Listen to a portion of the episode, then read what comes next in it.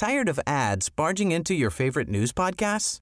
Good news. Ad-free listening is available on Amazon Music for all the music plus top podcasts included with your Prime membership. Stay up to date on everything newsworthy by downloading the Amazon Music app for free or go to amazon.com slash news ad free. That's amazon.com slash news ad free to catch up on the latest episodes without the ads.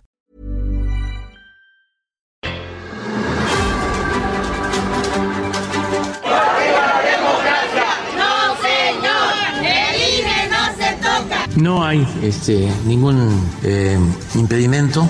Los libros van a llegar eh, para el reinicio a clases el día 28 de este mes de agosto, que está iniciando. Es el regreso a clases. Van a estar ya los libros.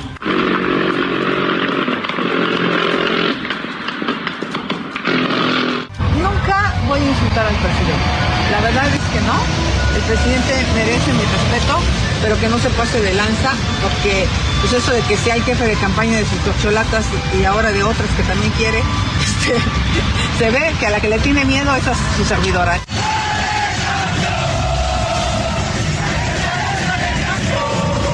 Yo había platicado previamente con el diputado Mier que en caso de que fuera electo dentro de la terna, creo que era conveniente ya poder liberar la presidencia por el tiempo que le tengo que dedicar. No eran las firmas, no era estar ya en la terna.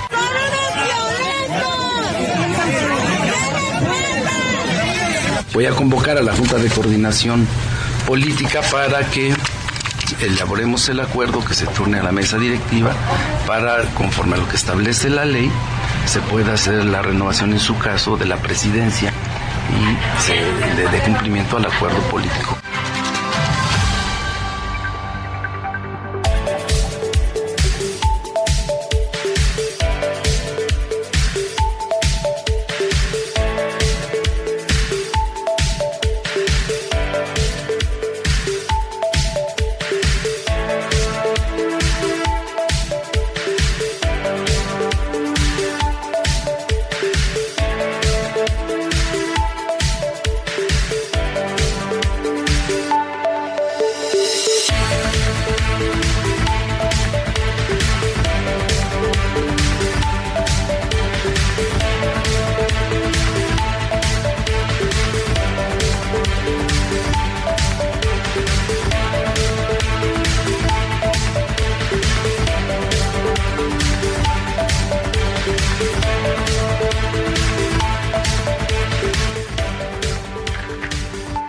Buenos días, son las 7 de la mañana con 3 minutos hora del centro del país.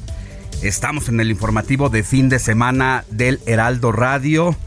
Yo soy Alejandro Sánchez y a nombre de un equipo que trabaja desde anoche y durante la madrugada, le venimos a informar y porque la noticia no descansa, estaremos juntos en este domingo 6 de agosto de 2023 desde transmitiendo Insurgente Sur 1271 de la Torre Carrachi para todo el país.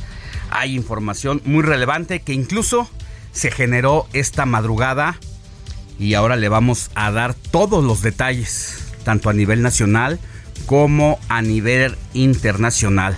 Moni Reyes, muy buenos días, ¿cómo estás? Muy buenos días, Alex. ¿Qué tal, amigos? Qué gusto saludarlos esta mañana de domingo, ya 6 de agosto. Es un placer que nos acompañen. Frío, está lloviendo en algunas zonas de la capital del país, así es que maneje con precaución si va a salir a correr, a andar en bicicleta. También hágalo muy protegido. Estoy muy contenta de estar con ustedes y bueno, pues vamos a comenzar, mi querido Alex, porque hay mucha información. Héctor Vieira, buenos días. ¿Qué tal Alex Moni amigos? Muy buenos días. Efectivamente, como bien lo comentas Alex, hoy más que nunca aplica esa frase acuñada por ti de que la noticia no descansa y vaya que ha habido muchísima información en las últimas horas, sobre todo pues este caso del fiscal del estado de Morelos, Uriel Carmona y bueno, lamentablemente pues también tuvimos malas noticias desde allá, desde Alemania, entonces va a ser un informativo de fin de semana de hoy domingo bastante cargado de información bastante completo. Y bueno, rápidamente para apuntar, mi querido Alex, esta mañana lluviosa en algunas partes de la Ciudad de México, sobre todo aquí en la zona sur, y pues con la sorpresa de que incluso amanecimos con arcoíris. Una mañana bastante templada, ya nos hacía falta. La verdad es que en las últimas semanas sufrimos calores de los más fuertes generados en la historia reciente. Pero sin mayor preámbulo, así arrancamos con la información. Informativo Heraldo fin de semana. Lo más destacado en resumen.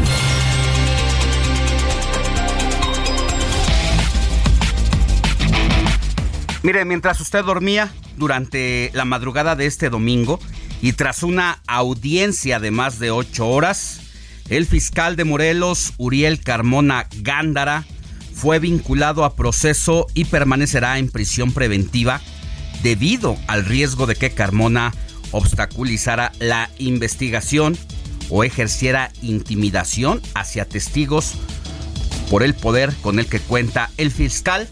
Esto, ya lo sabe, en el caso de la joven Ariadna Fernanda, asesinada en octubre del año pasado, y también la vinculación se da a pesar de que el juez noveno de distrito con sede en Cuernavaca, Guillermo Amaro Correa, concedió una suspensión a favor del fiscal general de Morelos y su defensa señaló que el recurso de amparo no fue aceptado por el juez que está llevando la causa. Así que Uriel Carmona, el fiscal, se queda en la cárcel con todo y su fuero.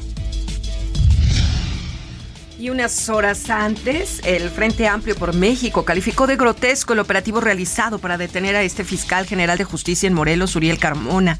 Señaló al presidente Andrés Manuel López Obrador de utilizar las instituciones con fines políticos. Aguas con lo que está diciendo el Frente Amplio puede tener parte de razón, porque tampoco vamos a hacernos de la vista gorda de cómo se llevaron a cabo estos modos en que fue capturado el fiscal.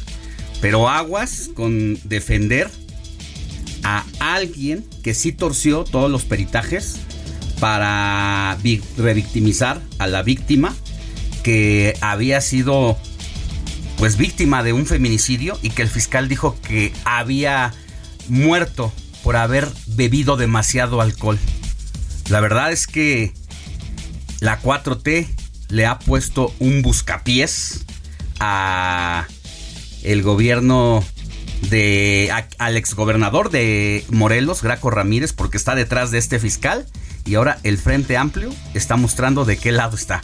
Vamos a desarrollarle más adelante toda esta temática y se va a poner bastante bueno. Y como bien lo comentas, mi querido Alex, y muy puntual lo has mencionado tú en las últimas semanas en tus columnas contra las cuerdas, pues esta pugna abierta entre el exgobernador Graco Ramírez y el actual gobernador Cuauhtémoc Blanco, algo que se extiende incluso desde que Cuauhtémoc Blanco todavía era alcalde de Cuernavaca y Graco Ramírez era gobernador en funciones. Entonces, este caso, toda esta trama, porque así lo podemos definir, Alex, una trama eh, de intereses políticos, de intereses de poder, pues pues va a dar mucho de qué hablar y bueno, de eso vamos a seguir platicando más adelante, Alex. Más adelante. Mientras tanto, Moni Reyes, tenemos noticias tristes. Así es. Lamentablemente. Pues pasaron dos semanas, Alex, amigos, desde su desaparición. Y este sábado la familia de María Fernanda Sánchez, la joven queretana desaparecida en Berlín, Alemania, informó que su cuerpo fue hallado en el canal de Teltow-Canal en el barrio de Allershof. Y sobre esta lamentable muerte de esta jovencita María Fernanda Sánchez, pues vamos a hablar en exclusiva con el embajador de México en Alemania, Francisco Quiroga, quien nos va a dar todos los detalles, pues alrededor del hallazgo lamentablemente de su cuerpo el día de ayer, la repatriación, cuál va a ser el apoyo y la situación que estará afrontando lamentablemente la familia de María Fernanda. De eso y más, en un rato más estaremos hablando directamente con el embajador en tierras teutonas. Es que se quedan demasiadas preguntas en el aire, Moni, Héctor. Eh, dice en un comunicado la policía de Berlín que no se puede eh, decir que hubo terceras personas involucradas. La pregunta aquí es, ¿Tienen alguna investigación para llegar a esa conclusión? ¿O es simple y sencillamente porque ya no quieren seguir con los avances en torno al caso? Esa sería la primera. La segunda, que deja entrever, incluso el presidente de la República ya lo había manifestado durante la semana, cuando habla de que hay cosas que no puede dar a conocer y lo que se sabe es que María Fernanda vivía una depresión en los últimos días por la distancia de su país y de su familia. Incluso el día que desaparece, es invitada por sus amigas y amigos a una fiesta de la comunidad LGBTI más allá en Berlín, lo cual decide cancelar bajo el argumento de que tiene que hacer mucha tarea. Y a partir de después del mediodía sale del apartamento en el que vivía, en una zona de estudiantes allá en Berlín, Alemania, deja el celular y no se vuelve a saber de ella. Sale aparentemente confiada. No hay rastros de violencia, no hay nada hasta el momento lo que sabemos que indique que, que ya, pues que, que corría peligro. O sea, todo parece que salió como que rápido, iba y venía porque dejó celular, dejó computadora, todo a la Leía mano, esta madrugada, mañana, una, un reportaje del periódico El País sobre el caso y hay muchas cosas raras porque la puerta se quedó entreabierta y cuando llegaron los amigos de Marifer encontraron como los cajones y cosas de cabeza dentro de la Como que intentaron robarle. Como que intentaron robarle, pero ¿Oh? no se llevaron nada. Más bien algo extraño hay ahí que oscultaron su departamento. Que buscaban algo seguramente, pero aquí lo que llama la atención es la cuestión psicológica, ¿no? El tema este que ella ya traía de tiempo atrás y bueno, pues dicen que quienes lo encontraron, encontraron a la chica en este río, que se pudo haber atentado contra ella misma, que le pudieron haber hecho, en fin, o sea, ya, ya preguntaremos, ¿no? Al, Vamos a al ver qué nos dice el embajador, por eso la importancia de tenerlo más a ratito en el informativo de fin de semana. Y sobre este mismo tema, la titular de la Secretaría de Relaciones Exteriores, Alicia Bárcena, expresó sus condolencias a la familia de María Fernanda. Ya adelantó que se le dará puntual seguimiento a la investigación de lo ocurrido alrededor de su muerte. Otro tema que fue tendencia en la semana y que ayer se viralizó, hubo comentarios de todo tipo.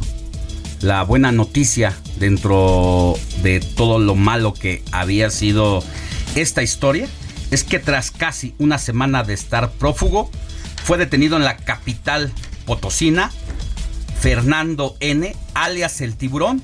Lo va a recordar usted porque fue captado golpeando de manera salvaje a un adolescente de 15 años, empleado de una sucursal de la cadena de comida rápida Subway, tan solo porque el menor que estaba trabajando le dijo que si quería que lo atendieran tenía que formarse. No sé qué le habrá pasado en la vida a este sujeto, además coach de artes marciales, para que se metiera a el área de despacho de esta cadena de comida para darle a este chico como si fuera un costal, como si estuviera en un entrenamiento. Así la es. fuerza fue superior. El jovencito solamente lo que hace Es cubrirse. es cubrirse, inclinarse, rendirse y no basta con eso. Este malnacido todavía siguió literal partiéndole la cara porque le fracturó Sí, el le tabique fracturó la- y el pómulo. Por fortuna él está bien y ayer llama mucho la atención de que estamos hechos también socialmente porque en lugar de festejar eh, la captura y de pues dar el beneficio de la de la duda a la autoridad que si bien eh, el gobernador Ricardo Gallardo de allá de San Luis Potosí parece no ser una blanca paloma pues fue una buena noticia que lo hayan detenido. Ah no pero los la comentocracia se centró en que si llevaba unas chanclitas crocs el policía que lo había detenido y que por qué y que si la risa de este sujeto del tiburón al momento de ser captado en fotografía lo que se dice es que pues eran policías que pasaron desapercibidos y que por eso pues no iban con uniformes de la policía pues para sorprender al terrible tiburón. Así las cosas. Y, en redes sociales días antes empezó a, viralizar un comentario de algunas personas que decían 100 mil pesos por un tirito con él. A ver, vamos a, hacer que sienta lo que este chico de alguna manera sintió aquella vez. La verdad es que daban y ganas. apostaban, ¿eh? O sea, de haber conmigo, a ver daban ganas de que se metiera con alguien que pudiera responderle y, estar al nivel. A ver si. pero no aquí la cantidad, ¿no? Que, que están proponiendo. Bueno, proponían. Ahora, este fíjate que yo cuando vi cómo llegó y le metió cuatro golpes de un solo tirón. dije, este sujeto no es cualquiera. No. Porque se nota eh, cómo sabe meter las manos. Y luego ya salió. No, cómo golpearte para tirarte, o sea. Entonces, eh, qué bueno que ha sido capturado. Ojalá no salga de prisión en un buen rato, porque entiendo, lo están acusando bajo tentativa de homicidio por toda esta brutal golpiza al menor que sí pudo causarle un traumatismo ah. cranoencefálico o incluso pues mandarlo al más allá. Por fortuna el chico está bien. El chico decía. Pero imagínate que te atravieses con ese tipo y que nada más porque se te quede viendo. no. está. No, no, no. No está fácil. Pero bueno, así las cosas. Y al respecto, precisamente el director de la Policía de Investigación de San Luis Potosí, Martín Serrano Gómez, adelantó que Fernando N., este sujeto apodado el tiburón, será imputado por el delito de homicidio en grado de tentativa contra este jovencito empleado del subway. Así lo dijo el director de la Policía de San Luis Potosí. De, hoy se llevó a cabo la detención sin ningún problema. Eh, días previos a un seguimiento de, de investigación, como le digo, por los estados de Guanajuato y Jalisco. Ahí fue donde se dio el seguimiento a esta persona. Salió del Estado eh, prácticamente después de los hechos a bordo de un vehículo color blanco. Eh, homicidio calificado en grave tentativa. Ese es el delito por el que nos llega el mandamiento judicial. Será puesto ante la autoridad judicial en noticias internacionales, la agencia china de noticias Xinhua informó que 21 personas resultaron heridas tras un terremoto de magnitud 5.5 registrado en la provincia de Shandong. Esto es al oriente del país asiático. Se trata del mayor movimiento en la zona en más de una década. El Papa Francisco celebró la vigilia de la Jornada Mundial de la Juventud en Lisboa, Portugal, ante un millón y medio de jóvenes procedentes de 151 países del mundo, a quienes animó a levantarse siempre en la vida y a levantar a los demás. Y vámonos a la calle donde se encuentra mi compañero Mario Miranda, quien desde muy temprano recorre la capital a bordo de su motocicleta y tiene información relevante. Querido Mario, muy buenos días. ¿Dónde te encuentras? Alejandro, ¿qué tal? Muy buenos días. Estamos en la alcaldía Álvaro Obregón, donde esta mañana pues se encuentra lloviendo. Se registró una lluvia en varias alcaldías de la Ciudad de México. Aquí se va a salir a la calle, pues su recomendación usar paraguas e impermeables a los automovilistas, manejar con precaución debido a que el pavimento se encuentra mojado. También te quiero informar que ya fue identificado el hombre que arrojó a la mujer a las vías del metro. Se trata de Luis Arturo, de 27 años, es el joven que empujó a Celia, la mujer que falleció el pasado miércoles al ser arrollada por el tren en la estación Hidalgo de la línea 2 del metro. La familia del hombre acudió al Instituto de Ciencias Forenses donde, donde lo identificó por su vestimenta y sus características físicas. De acuerdo con los familiares del finado, Luis Arturo padecía de depresión y atravesaba por un cuadro severo de crisis emocional. Hasta horas antes de que sucediera de, que se, suicidara, perdón, discutió con su familia y les dejó un mensaje en el cual se despedía. Hola, es el fin y ya no puedo aguantar más. Es, es en serio, ya no puedo continuar, estoy cansado, solamente quiero expresar lo siguiente. Gracias a mi familia por tolerarme. Posteriormente se dirigió a las estaciones del metro y arrojó a Celia a las vías para después quitarse la vida. El hombre fue calificado como desconocido dentro de las instalaciones del metro y al realizar las investigaciones periciales fue llevado al Instituto de Ciencias Forenses. Las autoridades no han podido comprobar que haya existido una relación sentimental entre Luis Arturo y Celia. La Fiscalía General de Justicia de la Ciudad de México continúa con las investigaciones que puedan arrojar más detalles de lo sucedido. Así es, esa está la información, Alejandro, que tenemos sobre el caso que sucedió el miércoles cuando un hombre arrojó a una mujer a las vías del metro. Qué terrible historia, y un atentado más de feminicidio en este país. donde cada día al menos 11 casos de este tipo se dan en nuestra República Mexicana. Estamos con muchas deudas, mi querido Mario, y vamos a estar pendientes. Cuídate mucho. Así es, Alejandro, ese caso llamó mucho la atención este miércoles cuando sucedió, porque al principio se comentaban que eran novios, que, que se habían arrojado los dos al, al mismo tiempo, y después las cámaras de seguridad fueron las que confirmaron que pasó una persona y fue el que empujó a esta, a esta mujer y también un testigo que se encontraba ahí que fue el que declaró que, de repente llegó un hombre y le empujó a la mujer a las 10 del tren. Más adelante volvemos contigo, querido Mario. Buen día. Señor presidente Alejandro, buenos días. Y bueno, ¿qué vamos a tener en el transcurso de las próximas dos horas con 40 minutos, mi querida Moni. ¿Hay más información? Claro, por eso los invitamos a que se queden de 7 de la mañana a las 10, porque, a ver, ¿Realmente están capacitados los maestros de educación básica para implementar la nueva escuela mexicana?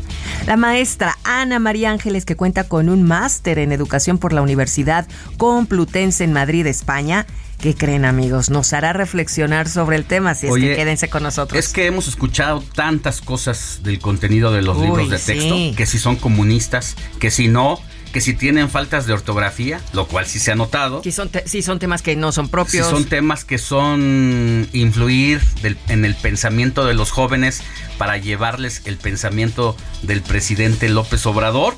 Yo todavía no lo sé de cierto porque no he tenido la oportunidad de ver los libros al 100%, aunque hay indicios que parecen indicar que sí, solo parece.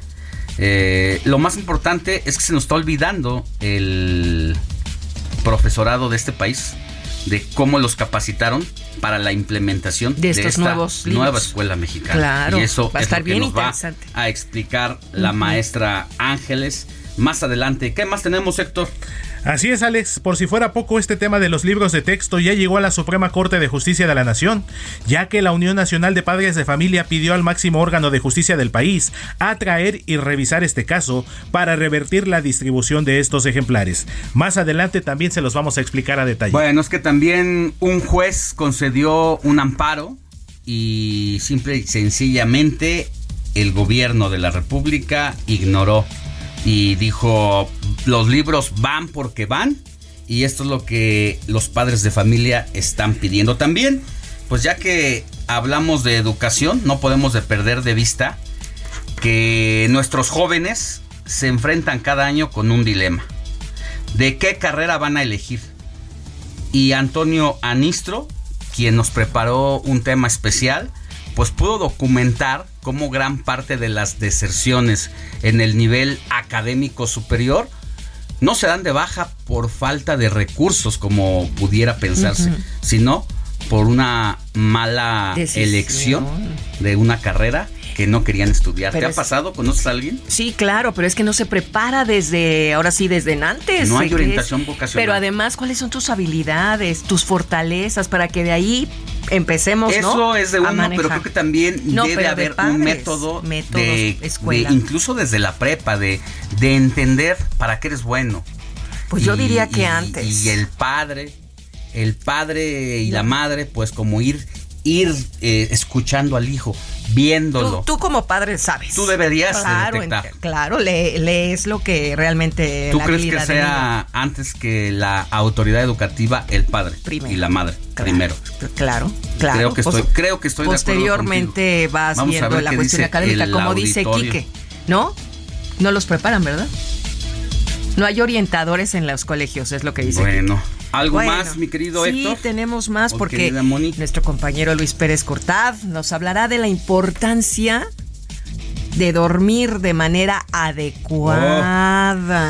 Ya que sí. ¿Ya se, extraña eso? ¿Ya se extraña eso, Héctor? Ya ni me digan, ya me duele la espalda. No me toquen ese vals porque me mata. Porque si no se hace de manera bien, podría traer importantes consecuencias, no solo en la columna, en la salud en general. Acuérdense que dormir las ocho horas es primordial. Bueno.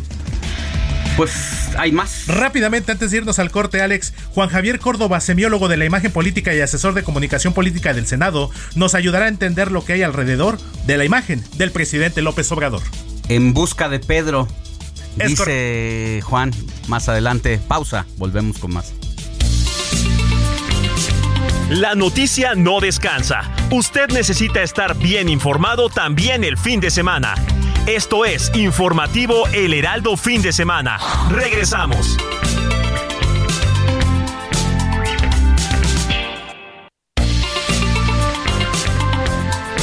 Siga en sintonía con la noticia.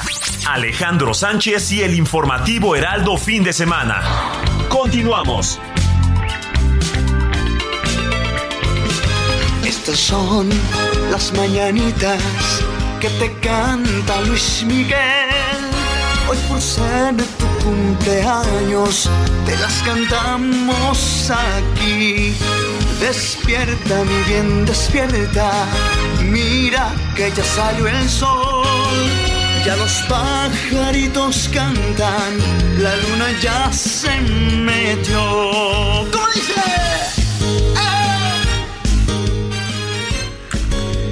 7 de la mañana con 31 minutos hora del centro del país. Estamos de regreso en el informativo de fin de semana en el momento estelar de Moni Reyes y Quique Hernández DJ la recibe así en su gustada sección. ¿Con quién?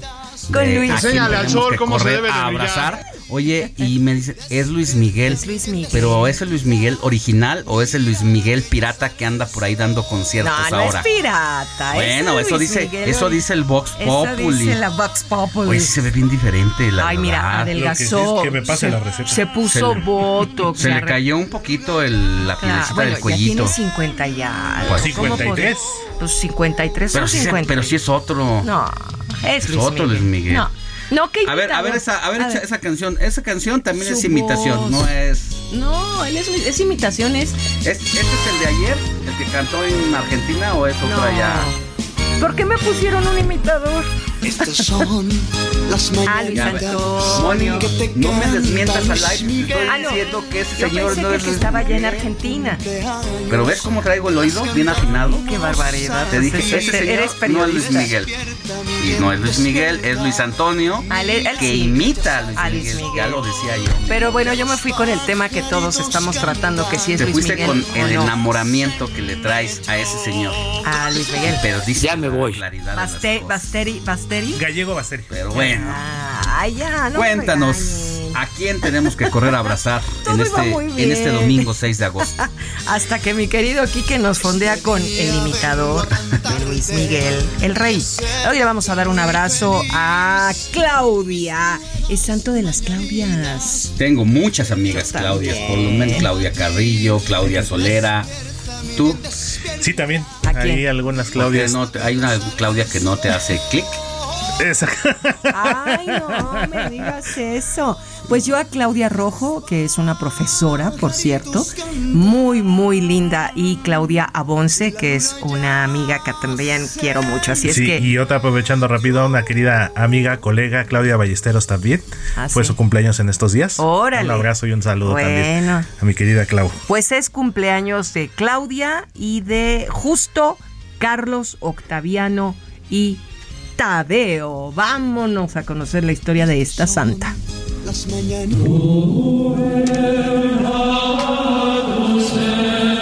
Santa Claudia Matrona. Trabajó durante toda su vida al servicio de las personas más necesitadas. La vida de esta santa no se conoce demasiado. Fue una dama de clase alta, vivía en Roma, por lo que también recibió el nombre de Santa Claudia de Roma. San Pablo la menciona en su segunda carta a Timoteo y una leyenda posterior afirma que podría haber sido la hija del rey Caractaco y que después podría haber dado a luz a San Lino, que fue un papa. Por su parte, la Beata María Francisca, que también se está celebrando hoy, se convirtió en superiora en 1885 y desde entonces trabajó con personas en riesgos de exclusión y pobreza. Fundó el Instituto de las Hermanas Terciarias Capuchinas para luego trasladarse a Latinoamérica para dar asistencia a los pobres. A pesar de su procedencia italiana, al pasar tantos años en Uruguay, se le considera la primera monja beatificada de ese país latinoamericano. Comparte tus comentarios y denuncias en el WhatsApp del informativo fin de semana. Escríbenos o envíanos un mensaje de voz al 55 91 63 51 19.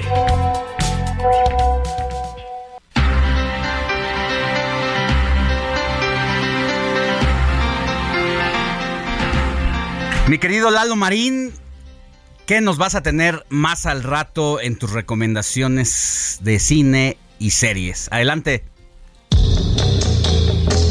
Cine con Eduardo Marín.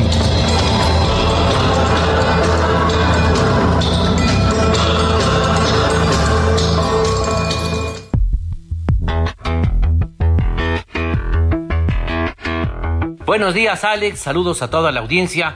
Pues sí hay opciones que ver en cines más allá de Barbie y Oppenheimer. Y precisamente al rato vamos a platicar de una película muy recomendable que se estrenó este fin de semana, la coreana Broker, Intercambiando Vidas. Una historia sorprendente, realmente entrañable y con hondo sentido humano que es una opción más que valiosa y llena de interés. Alejandro Sánchez y el informativo Heraldo fin de semana.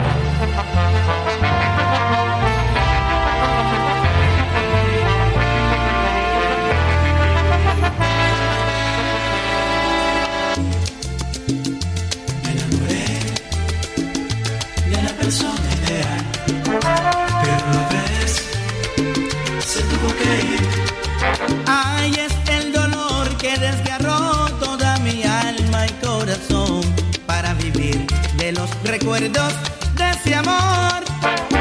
Cuando agarrados de la mano en el parque nos besamos y las lágrimas caían en los pétalos de rosas y tristemente me dijiste así, me tengo que ir. Me están dando ganas de bailar.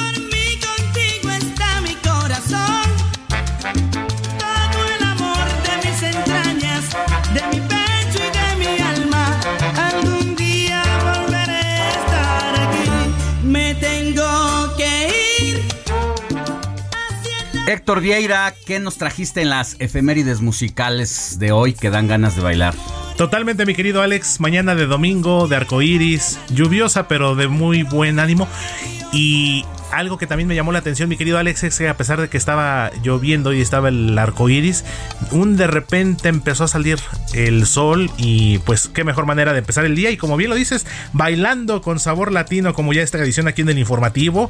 Y pues hoy, un clásico de la salsa, pudiéramos decir que de todos los tiempos. Esto que es interpretado por la agrupación venezolana Adolescentes Orquesta. Esto se llama Persona Ideal. ¿Y por qué lo estamos escuchando, Alex? Porque este tema forma parte del disco del mismo nombre, es el tema principal y primer sencillo. Y un día como hoy, 6 de agosto, pero de 1997, es decir, hace 26 años, alcanzó el disco de platino en México, pues nada más ni nada menos, Alex, pues en aquel entonces fueron 40 mil copias vendidas a unos cuantos, eh, a unas cuantas semanas de su lanzamiento. Y en aquel entonces yo me acuerdo, Alex, este tema lo escuchabas en todos lados. A la persona ideal. Es correcto. Así se Aunque llama. es una historia muy peculiar porque ahí es una, una pareja que por circunstancias tuvo que separarse y pues ahí tuvo que, pues ahí, producto de ese amor, pues tuvo ahí una, una semillita, dirían por ahí las abuelitas. Pero le dice, voy a esperarte. Cuando se ama de verdad, no existe el tiempo. Y te juro que no es el final del cuento. El destino no nos puede separar.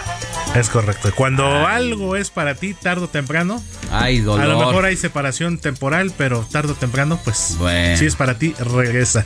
No todos corren con la misma suerte, pero bueno, suele suceder. Por lo pronto, a bailar, mi querido Héctor. Venga.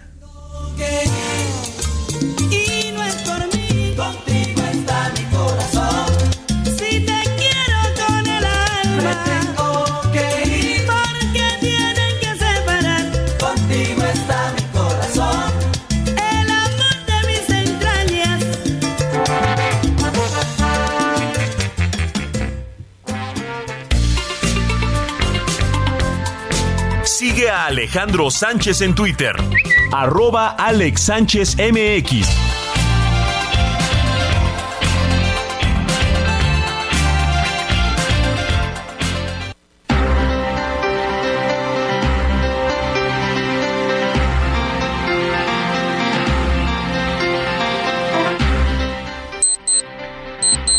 7 de la mañana con 40 minutos hora del centro. Vamos con Raimundo Sánchez Patlán, nuestro subdirector editorial del Heraldo Media Group, porque como cada semana nos comparte en su periscopio la información de primera mano de la política mexicana y en esta ocasión de qué nos hablas, Ray. Raimundo Sánchez Patlán, Periscopio.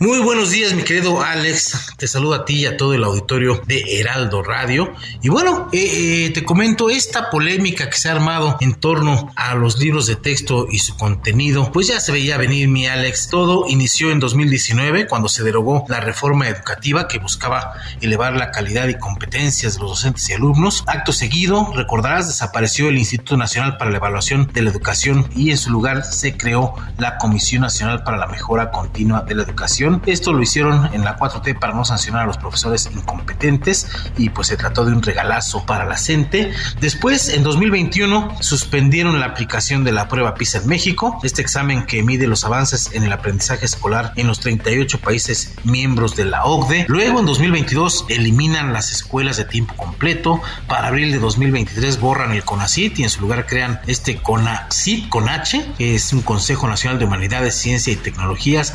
Esto para excluir de becas y apoyos a aquellos que su directora María Álvarez Huilla consideran hacedores de ciencia neoliberal. Y el más reciente zarpazo, Alex, al sistema educativo mexicano lo están dando ahora, modificando los libros de texto de la SEP para reducir las matemáticas a solo 24 páginas de un libro de 258, para satanizar el neoliberalismo, para satanizar la riqueza y las aspiraciones individuales a tener una vida más cómoda. Y pues esto, de esto se trata la nueva escuela mexicana, nombre pues ahí medio rimbombante que el presidente Andrés Manuel López Obrador puso para definir su ideal educativo, el cual no se trata de otra cosa más que de la destrucción del sistema que se construyó durante décadas y que formó a la mayoría de los hombres más ilustres de este país. Estamos hablando de que lo destazó con el mismo método que usó para desmantelar el sistema de salud, lo cual derivó en la muerte de casi 800 mil mexicanos en la pandemia de COVID-19 y en el actual desabasto de medicinas, es decir, imponer su ideología sobre cualquier plan íntegro serio. Eso sí, en el contenido de los materiales que se reparten en todas las primarias secundarias del país, la CEP López Obradorista incluye pues los movimientos guerrilleros, romantiza la pobreza y da por hecho rumores y supuestos como el imaginario fraude electoral de 2006. También eh, normaliza agregar la S en las conjugaciones, es decir, hiciste, pudiste, vistes, dijiste, etcétera, etcétera. El resultado, Alex, amigos del auditorio, pues es harto predecible. No solo se va a estancar el proceso de enseñanza-aprendizaje, sino que ampliará la brecha social, económica y económica entre los alumnos de escuelas públicas y privadas. Alex, el tema que te tengo este domingo. Te pasaste. Sintonía con los estados en el informativo fin de semana.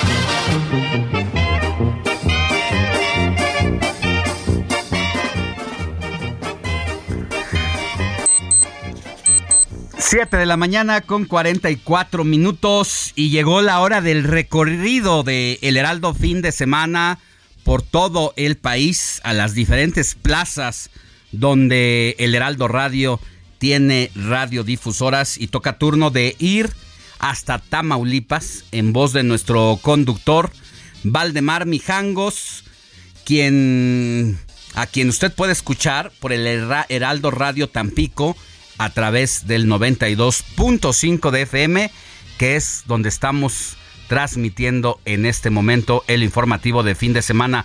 Querido Valdemar, muy buen domingo, ¿cómo estás? Muy bien, gracias, buenos días Alex Sánchez, auditorio, pues como lo comentas tenemos toda la información importante que se destaca al momento. La Secretaría de Salud de Tamaulipas insistió a la comunidad que se realice pruebas y acudan a atención médica si presenta síntomas de fiebre y tos que hagan pensar que contrajo coronavirus. Además, que asuma las medidas preventivas del uso del cubrebocas, en sitios cerrados. Así lo manifestó la jefa de la jurisdicción sanitaria número 2 de Tampico, Graciela Guadalupe Arana Franco. Agregó que los padecimientos en la zona de Tampico han sido principalmente de una variante de COVID que ha estado en la región desde el mes de mayo. Por tanto, al personal médico se le está exigiendo el uso de las normas sanitarias, como el uso del cubrebocas cuando está frente a pacientes y la desinfección del área de trabajo para evitar la transmisión de la enfermedad. ¿Cómo están las cifras a nivel estatal, Alex? Bueno, pues los casos de COVID están así. El miércoles hubo 22 casos, el jueves 37, el viernes 27 y ayer sábado 26, cuando antes apenas se llegaba a los 10 casos diarios y donde la mayoría de los casos están ocurriendo en la zona fronteriza, especialmente en Reynosa.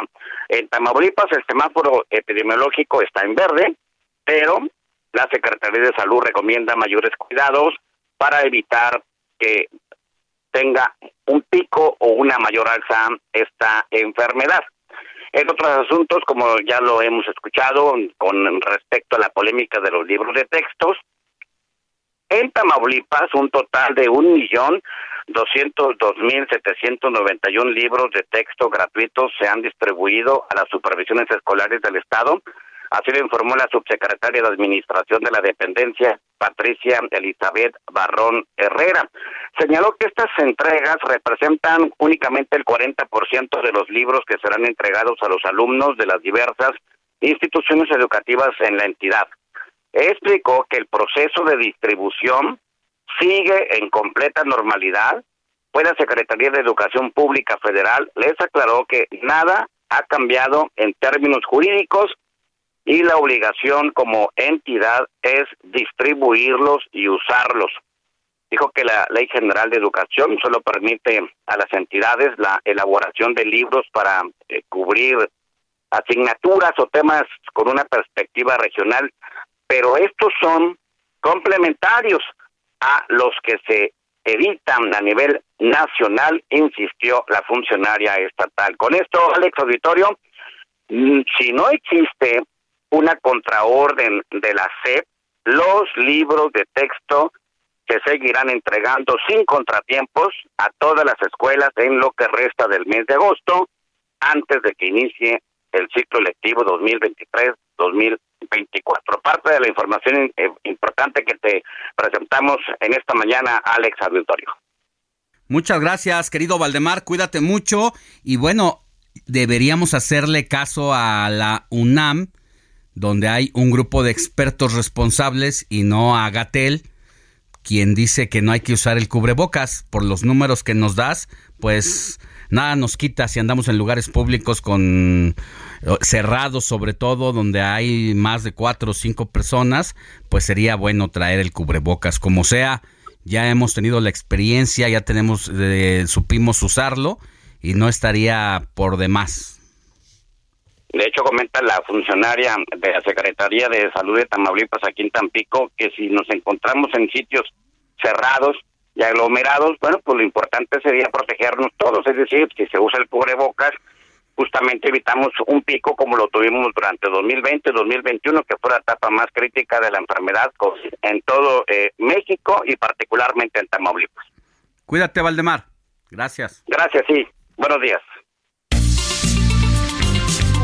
Comparte tus comentarios y denuncias en el WhatsApp del informativo fin de semana. Escríbenos o envíanos un mensaje de voz al 55 91 63 51 19.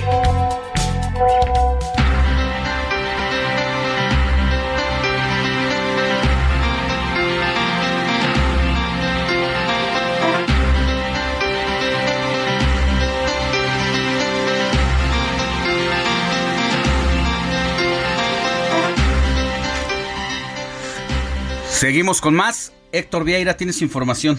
Así es, mi querido Alex, precisamente en el norte del país, para ser exactos, allá en Baja California, porque allí estuvo Claudia Sheinbaum, la ex jefa de gobierno de la Ciudad de México y ahora aspirante a la Coordinación Nacional de los Comités de Defensa de la Cuarta Transformación.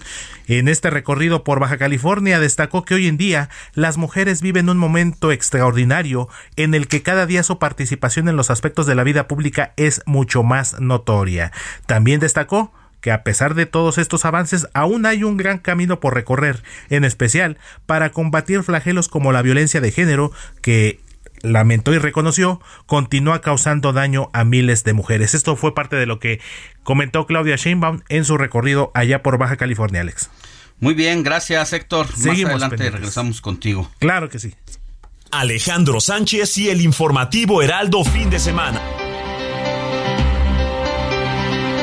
Le tengo información relevante sobre lo que pasó esta madrugada a la hora en que usted dormía. Se llevaba a cabo una audiencia del fiscal de Morelos, Uriel Carmona, quien fue sitiado el, desde la mañana y tarde del pasado viernes en su casa de Cuernavaca por autoridades federales, tanto de la Fiscalía General de la República, de la Marina y del Ejército.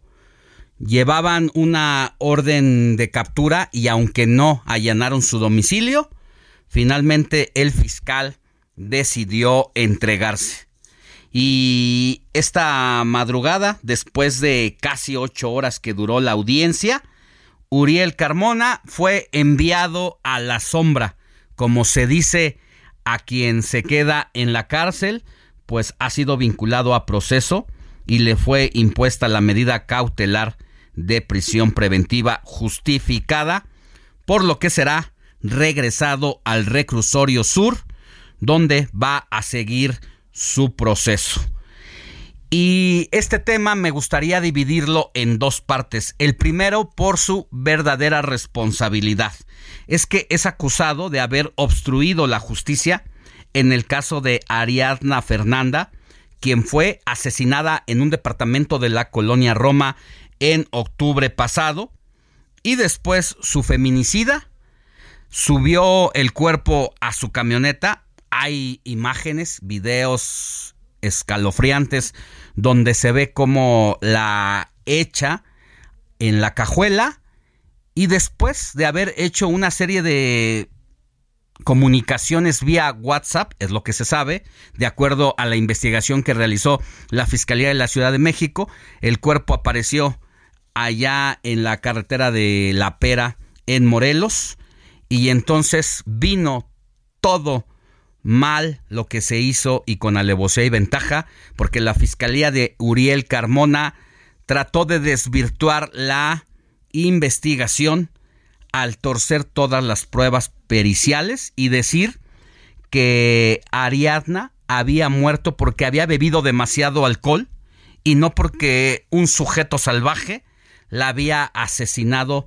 durante una noche en que la invitó a su departamento junto con otros amigos y después aparentemente de intentar abusar de ella, pues acabara con su vida. No solo eso, sino que la Fiscalía General de Justicia de la Ciudad de México, quien se involucró en el caso, pues determinó que ella había sido asesinada y que además de estrangulamiento mostraba señales de eh, traumatismo cráneo encefálico. Y cuando le pidieron la carpeta de investigaciones al fiscal, pues simple y sencillamente no la entregó. Pasaron pues algunos meses, casi un año, y ahora ha sido capturado. En medio de esta captura también se da lo que ya le di a conocer en mi columna contra las cuerdas desde hace dos semanas, que la guerra política había pasado a guerra judicial porque estaban enfrentados el Tribunal Superior de Justicia y la Fiscalía de Morelos, a cuyo equipo político este sujeto del fiscal pertenece al exgobernador Graco Ramírez del PRD, quien a su vez está confrontado con el gobernador actual Cuauhtémoc Blanco. Eso es lo que también hay de fondo, que es una guerra política de cara a las elecciones presidenciales de 2024 y de cara a renovar la gubernatura de Morelos. Así que el amparo que le habían dado al fiscal Carmona no le sirvió de nada, no lo quiso tomar en cuenta la Fiscalía General de la República y pasará su proceso en prisión, donde seguro le van a fincar otros delitos. Pausa y volvemos con más. La noticia no descansa. Usted necesita estar bien informado también el fin de semana. Esto es Informativo El Heraldo Fin de Semana. Regresamos.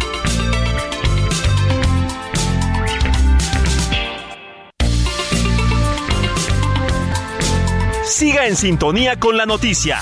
Alejandro Sánchez y el informativo Heraldo fin de semana. Continuamos.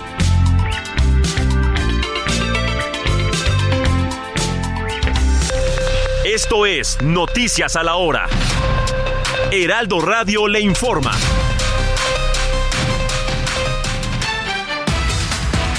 8 de la mañana en punto, al menos 120 elementos de fuerzas especiales del ejército mexicano arribaron a Nuevo León, a Nuevo Laredo, Tamaulipas, para reforzar la seguridad e inhibir las actividades de la delincuencia organizada en esa franja fronteriza con Estados Unidos.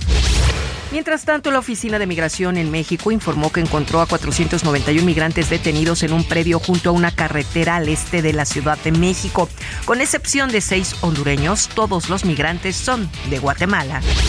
La noche del viernes, Yamil Moguel Coyoc, integrante de Morena en el estado de Campeche, y su esposo fueron atacados a balazos en su domicilio particular en la capital de la entidad. Esto de acuerdo con autoridades locales. En el orbe desde Londres se da a conocer que la cantidad de muertos en una luz que azotó una zona turística en las montañas del país de, de Georgia aumentó a 17. Así lo informaron funcionarios y medios de comunicación en el tercer día de un operativo de búsqueda y rescate. La policía brasileña informó que detuvo a un hombre que planeaba disparar al presidente Luis Ignacio Lula da Silva y llevó a cabo una operación de búsqueda contra otro por amenazar al líder en redes sociales. En Estados Unidos, un tiroteo en la ciudad de Washington dejó tres muertos y dos heridos, quienes fueron trasladados de urgencia a un hospital local. No es zona de guerra, declaró la policía. Alrededor de 500.000 fieles aclamaron ayer en Lisboa al Papa Francisco en su primer encuentro masivo con los peregrinos que participan en la Jornada Mundial de la Juventud, la mayor reunión de católicos del mundo. En los deportes, la gladiadora mexicana Frida Covarrubias brilló en el Campeonato Mundial Juvenil de Artes Marciales Mixtas al obtener la medalla de plata y derrotar a la ucraniana Anastasia Artiuk con una palanca de brazo en el evento que se realiza en Abu Dhabi, en los Emiratos Árabes Unidos. Y ahora, amigos del Heraldo Radio, ustedes pueden ayudar a las niñas y niños de Mosaico Urbano AC a continuar con sus estudios y seguir desarrollándose en sus vidas. Solo necesitan ingresar a la página fundaciongrupoandrade.org.mx, dar clic en donar elijan el kit escolar y dona tus 300 pesos y listo, así de fácil. Solo recuerda que tienes hasta el 11 de agosto. Ayuda a la infancia de esta maravillosa fundación para que tengan un gran inicio de año escolar. Cualquier ayuda es buena. Recuerda que tu clic se convierte en un clic. 8 de la mañana con 3 minutos tiempo del centro de México, amigos. No se vayan, quédense en el Heraldo Radio porque estamos en el informativo fin de semana que conduce Alex Sánchez y su equipo de trabajo. Les saluda Mónica Reyes. Esto fue Noticias a la Hora. Siga informado, un servicio de Heraldo Media Group.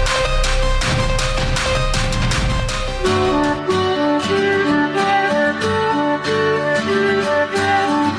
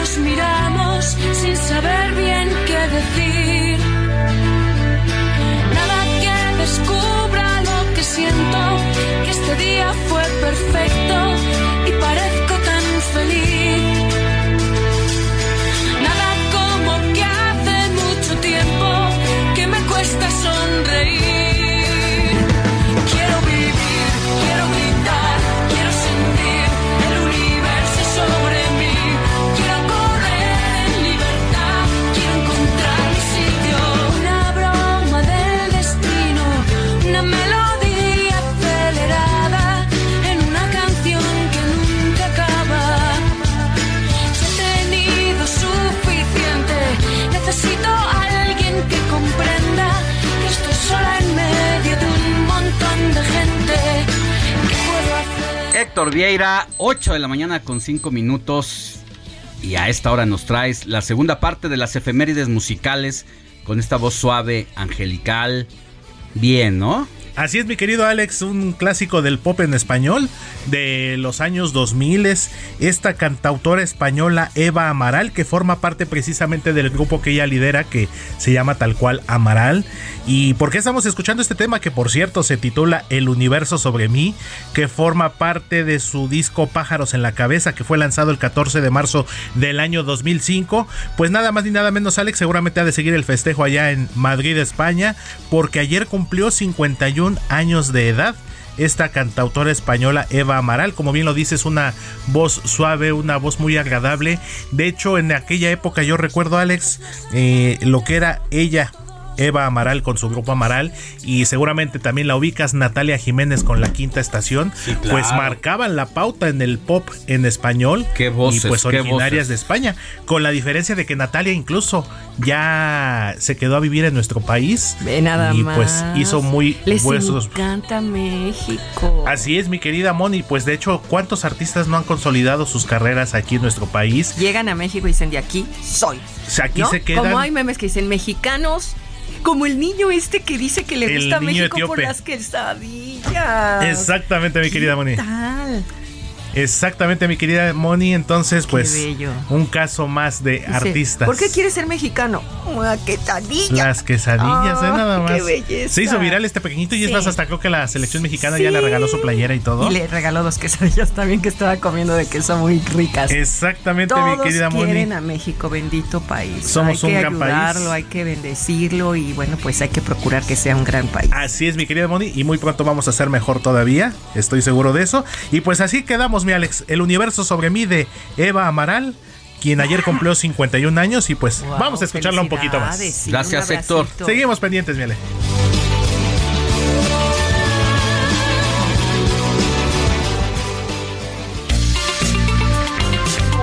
Comparte tus comentarios y denuncias en el WhatsApp del informativo fin de semana. Escríbenos o envíanos un mensaje de voz al 55 91 63 51 19.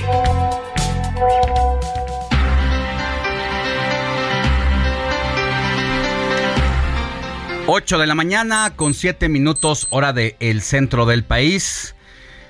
Moni, tienes mensajes. Claro que sí, pero nuestro número de WhatsApp, no se les olvide, apréndanselo de memoria, hay que echar a andar. Esto de aprendernos los números, porque con el celular ya todo mundo corre a meter ahí los datos. 55 91 63 51 19, es muy fácil. 55 91 63 51 19. Oye, y eh, hace ratito anunciábamos que vamos a tener un reportaje más adelante de nuestro compañero Antonio Anistro, que nos habla sobre el tema de la deserción escolar en las universidades y qué es el principal motivo que hace que dejen la universidad los jóvenes. La falta de recursos o la desorientación vocacional. Y bueno, pues contrario a lo que muchos piensan, no es la falta de recursos.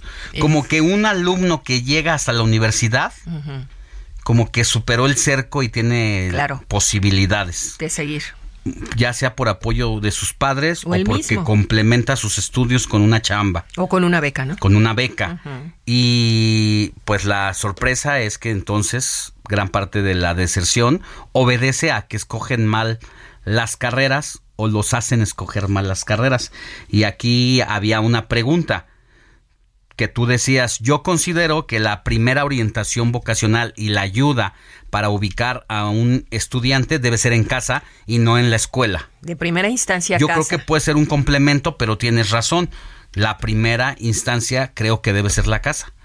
¿Qué dicen nuestros radioescuchas? ¿Qué dicen nuestros radioescuchas? Por favor, escríbanos al 559163 5119 y por principios de cuentas, quiero decirles que nos escuchan allá en el Estado de México, en Ameca Meca, fíjate, toda una familia, Paco, Luchita, Román y Lupita. Cada fin de Mm. semana son nuevos radioescuchas y dicen, no me lo pierdo, me encanta estar desayunando rico un cafecito de olla con canelita, un pancito, un cocol y a seguir con el informativo. Muchas gracias, un abrazo hasta Meca Meca.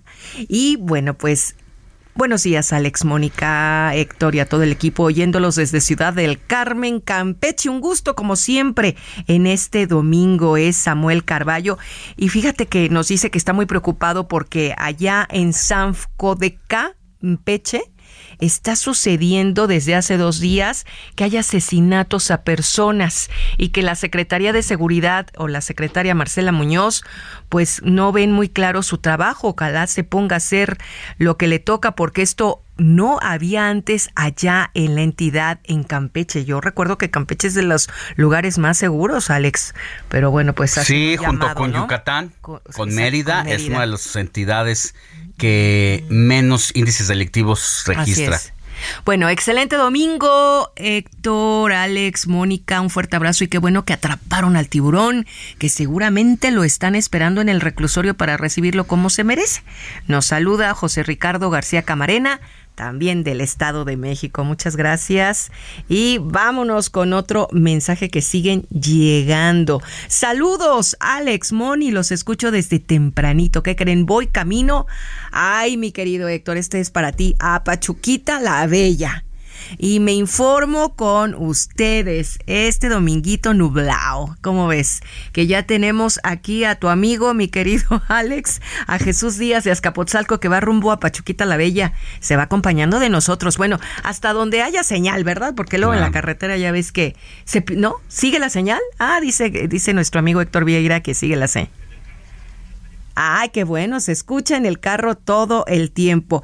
Y bueno, pues también tenemos en este momento nos están escribiendo desde la desde Los Álamos. Vicky García y Gerardo Montiel nos dicen, ay, qué bonita mañana con un arco iris divino desde la ventana de nuestra recámara. Así es que los saludo, estamos en camita escuchándolos y bueno, pues entendiendo todo lo que pasa en México y en el mundo.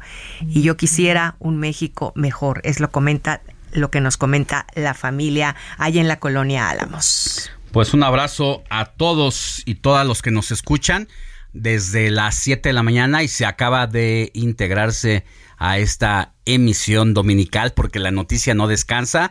Estamos llevándole lo más relevante generado en las últimas horas en la Ciudad de México a través del 98.5, Guadalajara por el 103.3 de FM, Monterrey 99.7 de FM y más adelante le decimos las demás estaciones donde estamos a lo largo y ancho de la República. Y mire, ahora que nos escribían de que tienen pues a muchas personas felicitan que haya sido capturado este hombre salvaje, apodado no por algo el tiburón, que golpeó a un menor de edad de 15 años tan solo porque le dijo que se formara cuando intentaba comprar en una tienda de estas de Subway, que son como una especie de, pues, de tortas, eh, pues salvajemente lo agredió y me han estado preguntando que por qué le dicen el tiburón. La verdad yo no sé por qué le digan el tiburón, pero seguramente por algo le, dicen así,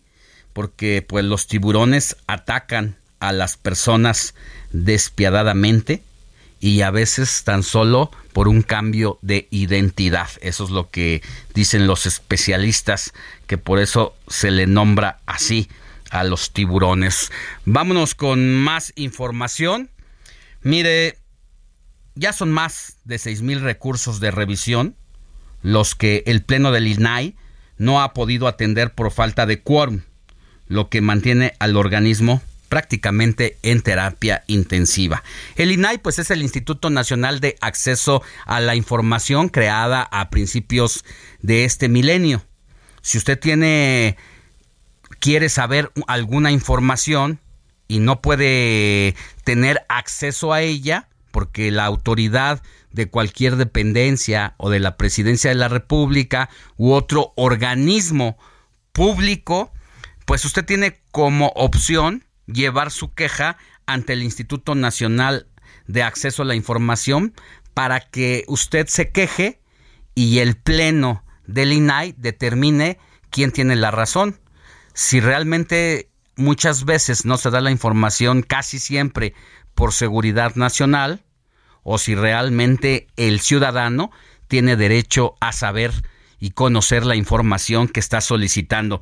Y aunque al rato vamos a hablar de los libros de texto, quiero decirle que es el caso de algunas quejas que se han presentado, pero como no hay nada que pueda hacer que funcione el INAI en este momento, mire, a pesar de que la ley general de educación dice que se deben dar a conocer los programas de estudio en los que se basan los libros de texto, que se debe dar a conocer cómo se cumplieron los planes, los programas de estudio y cómo se elaboraron con los participación de expertos para la creación de los contenidos. Hasta este momento no se ha implementado esa información, no se ha entregado, mejor dicho.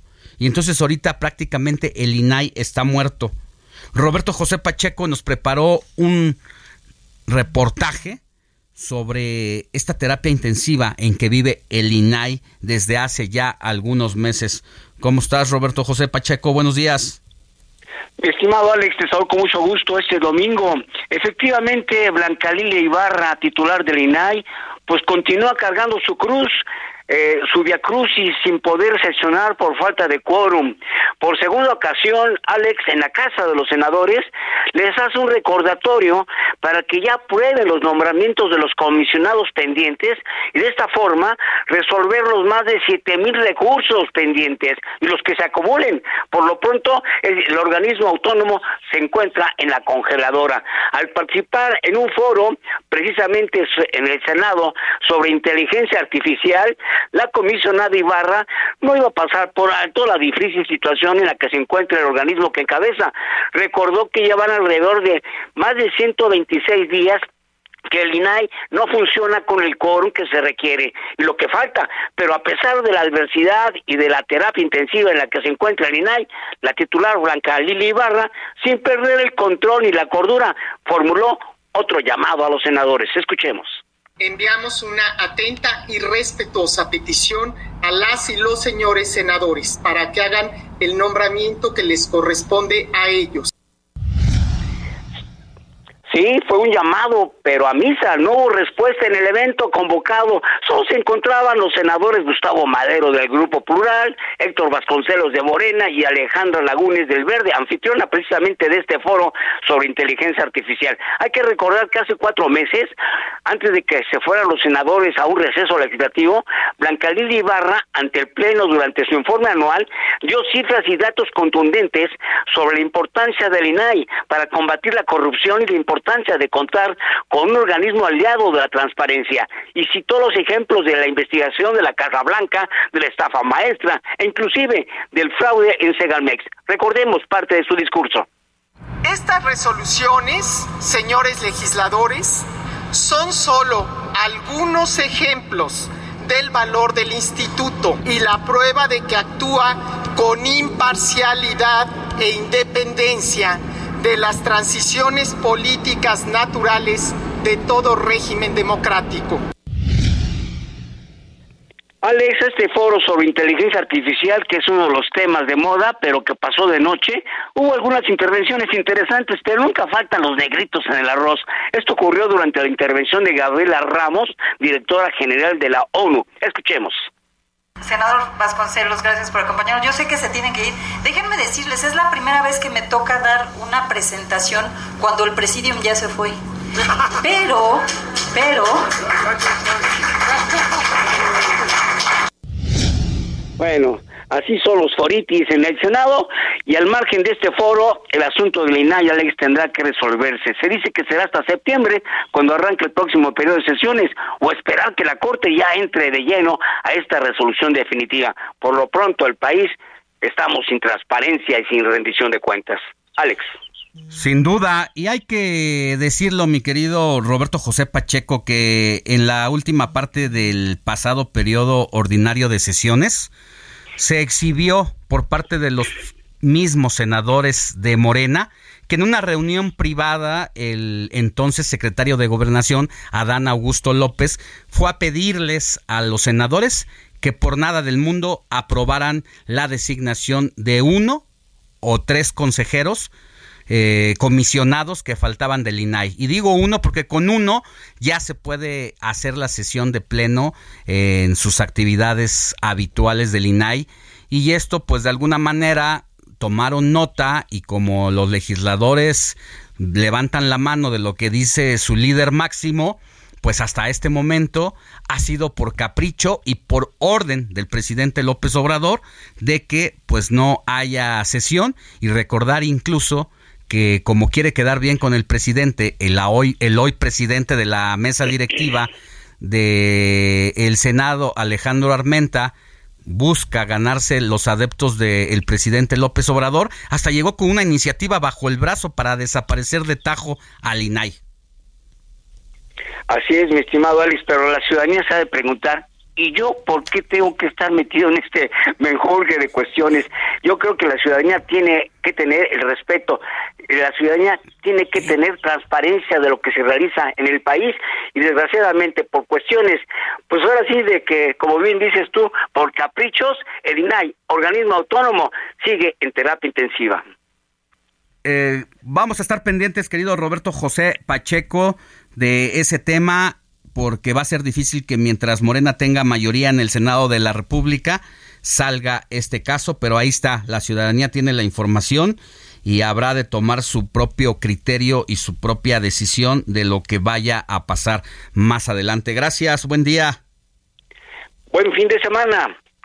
Alejandro Sánchez y el informativo Heraldo fin de semana.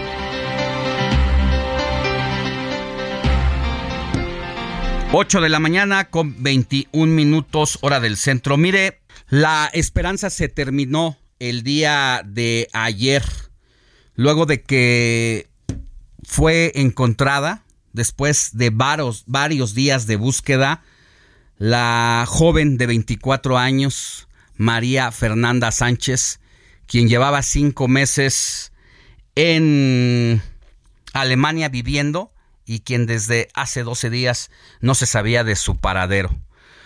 Después de una intensa búsqueda en el que participaron más de 500 personas entre investigadores y representantes de la sociedad civil, incluso perros entrenados, finalmente la tarde de ayer a las 4 de la tarde, una persona caminaba por uno de los canales de la capital de, capital de Alemania, allá en Berlín, cuando vio flotando un cuerpo donde los buzos ya habían ingresado incluso a hacer las labores de rescate, de búsqueda, pero como es muy extenso ese canal, pues no habían detectado nada hasta que el cuerpo desafortunadamente de María Fernanda flotó y se llegó a la conclusión de que sí era nuestra mexicana desaparecida cuyo caso conmocionó a nivel internacional y que desafortunadamente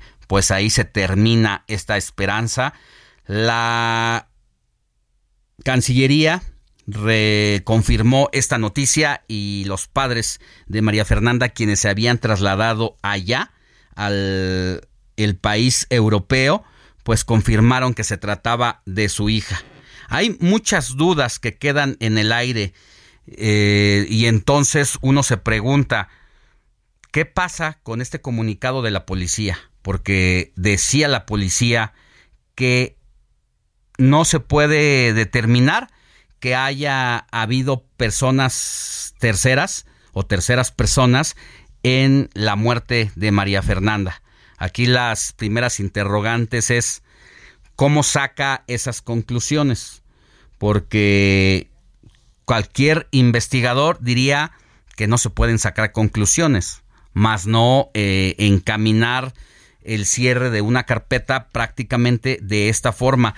De eso vamos a hablar al, al regresar de la pausa con el embajador de Alemania en México para que nos dé todos los detalles de lo que sigue en el caso de María Fernanda Sánchez. Pausa y volvemos con más.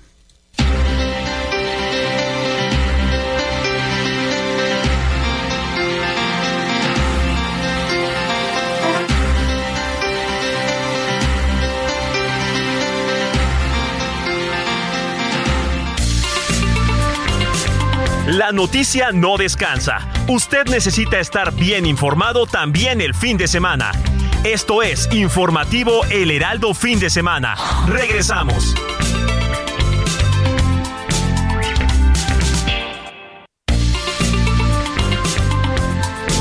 Siga en sintonía con la noticia. Alejandro Sánchez y el informativo Heraldo fin de semana. Continuamos.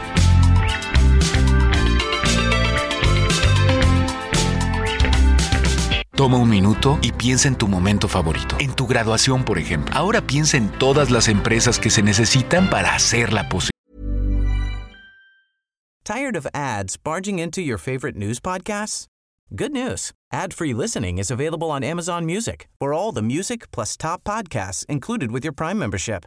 Stay up to date on everything newsworthy by downloading the Amazon Music app for free or go to amazon.com slash. That's amazon.com slash news ad free to catch up on the latest episodes without the ads. Las que rentan los salones, las que hacen la comida, las empresas al comprar y vender entre sí generan economía para miles de familias. CIRT, Radio y Televisión Mexicanas. Voz de las empresas. Consejo de la Comunicación.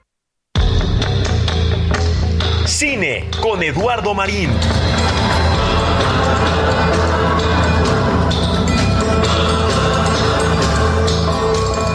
우성아 미안해. 꼭 데리러 올게. 연락 전화 없어. 그럴 생각이 전혀 없구만.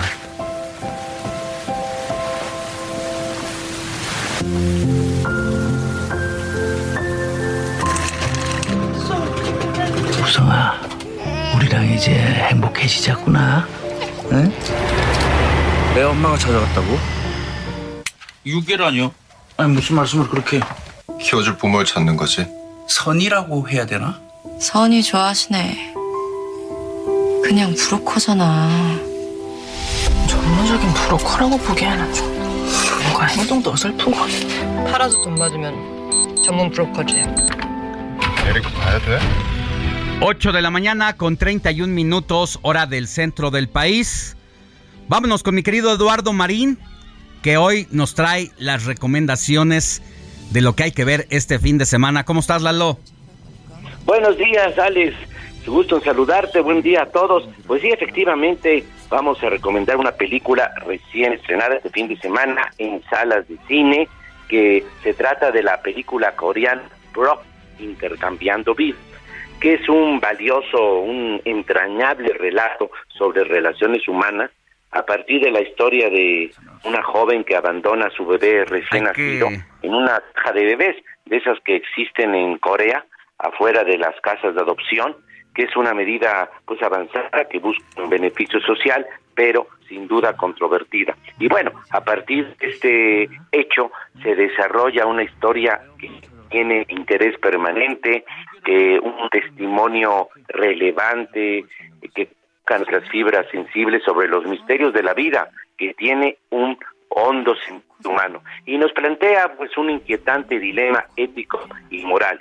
Es una historia sin duda eh, valiosa, sensible, humana y fíjate que eh, Alex que la edición es del famoso director japonés, aunque es una producción coreana, pero el director es japonés Koreda, que fue realizador de las elogiadas películas de, de, tal padre, tal hijo y un asunto de familia. Y ahora pues vuelve a abordar el tema de las relaciones familiares, de familias diferentes al esquema tradicional, formadas por personas que sin tener parentesco sanguíneo, pues están unidas por el afecto y el cariño.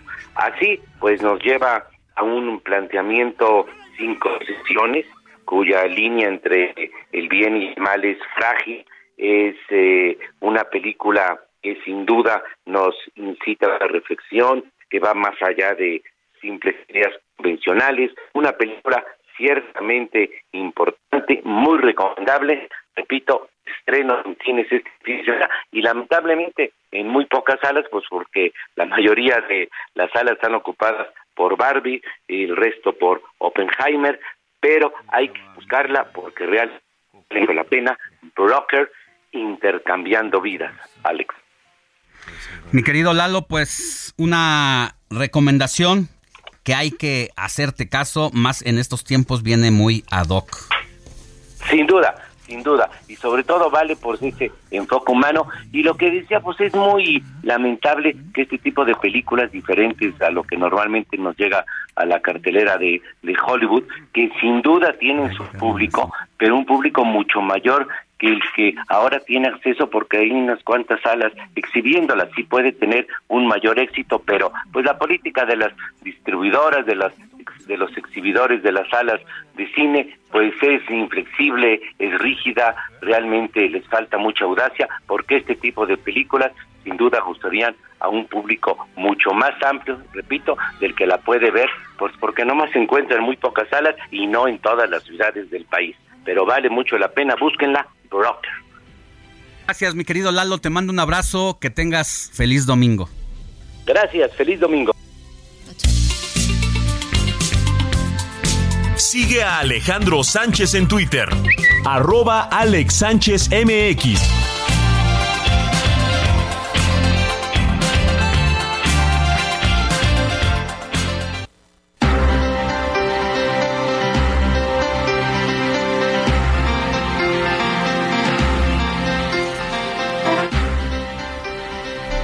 Bueno, ya le contaba esta historia triste en que ha terminado la osadía de María Fernanda Sánchez, una joven de Querétaro que buscaba en Alemania continuar alcanzando sus metas y que lamentablemente la muerte se lo impidió. Era destacada por lo que hacía con su voz. Mire, escuchemos. Reírse hasta que te duela, escuchar la lluvia caer, tener un sueño lindo, recibir un abrazo. Realmente es tan poco lo que preciso. A materiales nunca tuve afición. No se extrañe usted cuando le explico que la mía es otro tipo de ambición. Pero no me crea, voy a demostrarle con la siguiente ejemplificación. Solo preciso dos palitos para marcar la clave. Alguien que me inspire y un chorrito de voz. Bueno, y además de ser una destacada estudiante, trabajadora, Mafi, como le decían sus amigos, tenía una gran sensibilidad, siempre lo mostró por el arte, en especial por la música, ya que tenía un gran talento para cantar y todo el tiempo lo compartía en sus redes sociales en donde subía diversos videos interpretando otros covers también.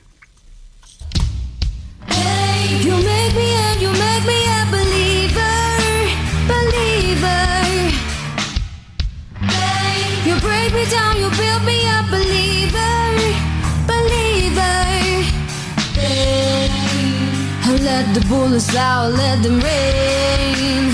My life, from.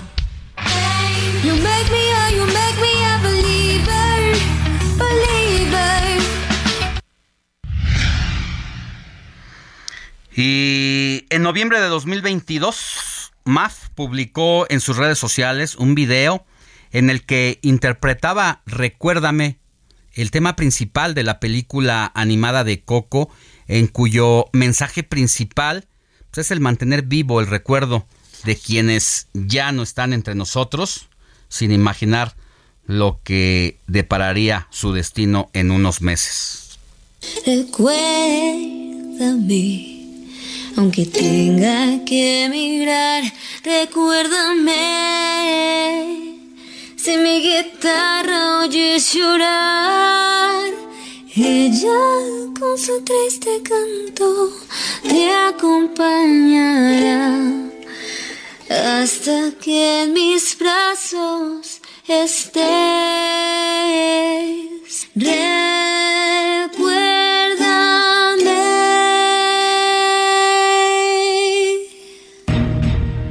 Entrevista. Informativo fin de semana.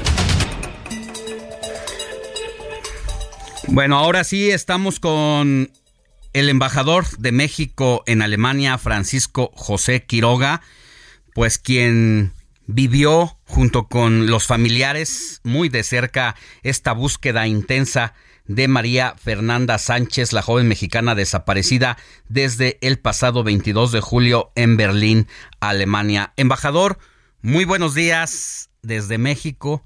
Buenas tardes allá en Alemania. ¿Cómo está? Muy bien, Alex. Eh, impactado, la comunidad está, está triste. Nos habíamos hecho eh, ilusiones, teníamos la esperanza de encontrar a María a Fernanda con, con vida. Ese fue el esfuerzo que se hizo, se arropó la comunidad y, por supuesto la, embajada como parte de la comunidad, a la, a la familia, a los papás de, de, María Fernanda. Y, bueno, pues ahora lo que, lo, lo que sigue es en, pues entender muy bien y tener claridad de qué, de qué fue lo que pasó, lo que nos llevó a este lamentable resultado. Amigos, familiares, autoridades, tanto de Berlín como de la embajada encabezado por usted, eh, perros de búsqueda, durante días peinaron más de 3.000 kilómetros eh, tratando de buscar a Maffer hasta que desafortunadamente apareció ayer. Lamentablemente, eh, no como uno hubiera querido. ¿Qué sigue después de esta situación, embajador? Eh, se está realizando la, la, autopsia, ya ha sido identificado el, eh, el, cuerpo, la autopsia nos va a decir cuándo murió y, y, en qué, y en qué circunstancias. Una vez, una vez que que tengamos eso, pues la autoridad, da, perdón, la familia, eh, pues ya tendrá que decidir cuál es el, siguiente paso, porque se emite el acta de defunción, tanto por las autoridades alemanas como, como las mexicanas, el certificado sanitario, el visado para la transportación de los restos, ya sea eh, si se puede así como está o cremado, lo que decidan las, los familiares. Y luego creo yo una, una una reflexión propia de la comunidad de, de, de, qué, tenemos que hacer para que esto no, no, suceda, si hay que reforzar lo que estamos haciendo, tenemos eh, diferentes ventanillas de apoyo a la, a la comunidad, si, si, nos estamos haciendo lo suficientemente accesibles, si estamos llegando a los jóvenes que son el segmento más vulnerable los jóvenes, migrantes. Eh, creo que esa reflexión eh, está en el horizonte, pero lo primero, por supuesto, es, es el esclarecimiento total y seguimiento a la investigación que, que está en curso. Dos declaraciones por parte de la policía de Berlín llaman la atención. Una durante la búsqueda, cuando todavía no se sabía nada sobre el paradero de Marifer. Y la segunda, una vez eh, encontrado el cuerpo. La primera, antes de la aparición, decía la policía que había indicios de que la joven se encontraba bajo los efectos de una situación psicológica excepcional. Y la segunda, después de el hallazgo del cadáver, de que no se puede decir que haya un tercero implicado en esta muerte. ¿Qué nos quiere decir la policía de Berlín? Creo, creo que ahí la parte clave de esa, de esa declaración es con la información hasta el momento. Eh, quienes emiten esa declaración pues son los primeros respondentes, los que llegan a la, a la escena e identifican eh, el cuerpo eh, y dicen, no vemos no vemos, no hay evidencia que viene de evidente, eh, signos, signos de violencia. Igual mismo, igualmente, eh, cuando, cuando se va al departamento de ella, también se dice, bueno, no vemos signos de violencia que haya sido sustraída por la fuerza de, de, su departamento. Ahora, creo que todo esto es, es eh, intrascendente porque ahí tenemos eh, ahí tendremos resultados de la autopsia. La autopsia nos va a decir exactamente eh, cuándo murió, en qué circunstancias, eh, y, eso nos dará muchísima más luz. Entonces yo creo que es ahí donde tenemos que, tener toda nuestra, nuestra atención. Embajador, leía por ahí en el periódico El País esta madrugada de que si bien Maffer decidió el día de su desaparición cancelar una reunión para no ir con sus amigos a una festividad en la capital de Berlín. Eh, se quedó en su casa porque iba a hacer unos trabajos académicos, pero luego, tras de su desaparición, se descubre que deja el celular en la cama y que hay como indicios, eso dice el periódico El País, de eh, cosas extrañas en el departamento, cosas que se movieron de sus, de sus cajones. ¿Qué tanto es verdad esta versión? Eh, efectivamente, el, ese sábado fue el, festival del, de la calle de, de Christoph, que es el, la, marcha del orgullo eh, LGBT, eh, en la cual, entre otros, en la, en la embajada y tuvimos una convocatoria para como, como sitio seguro donde convocamos a la comunidad y en general más de un millón de personas llegaron a, a Berlín ese, ese día para participar en el festival. Más de 400 mil personas pasaron por enfrente de la embajada. Ahí tuvimos un DJ. Eh, mucha de la comunidad se reunió ahí. Fue en, el día, en la mañana. Y es a esa, a esa, a, ese festival al que, al que a María Fernanda, que pensaba asistir con sus amigos, como muchos otros, decide siempre eh, no, no, no asistir. Eh, por su propio mensaje, un mensaje que, que abonaba a este escenario en el cual eh, fue una, había sido una desaparición voluntaria. No quisimos, no quisimos que eso descartara otros escenarios, no queremos hoy por hoy que se descarten todavía esos escenarios hasta que, sí. hasta que la autopsia pues, nos dé más, más claridad. Definitivamente dentro de esta triste noticia creo que es lo que se tiene que deslindar, es lo último que seguramente van a pedir los papás, que deberían de pedir las autoridades mexicanas y la sociedad. La verdad es que han pasado tantas cosas.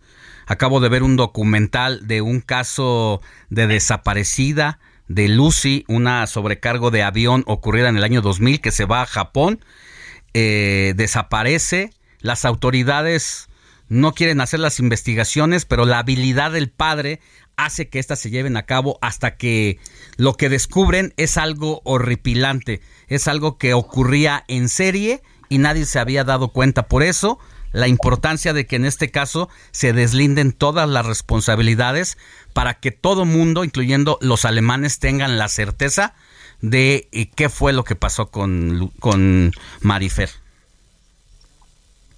Exacto, ha habido, ha habido un incremento en los temas de salud mental, en los temas de violencia doméstica en los últimos años, eh, en, los, en, los temas de feminicidios en, todo el mundo.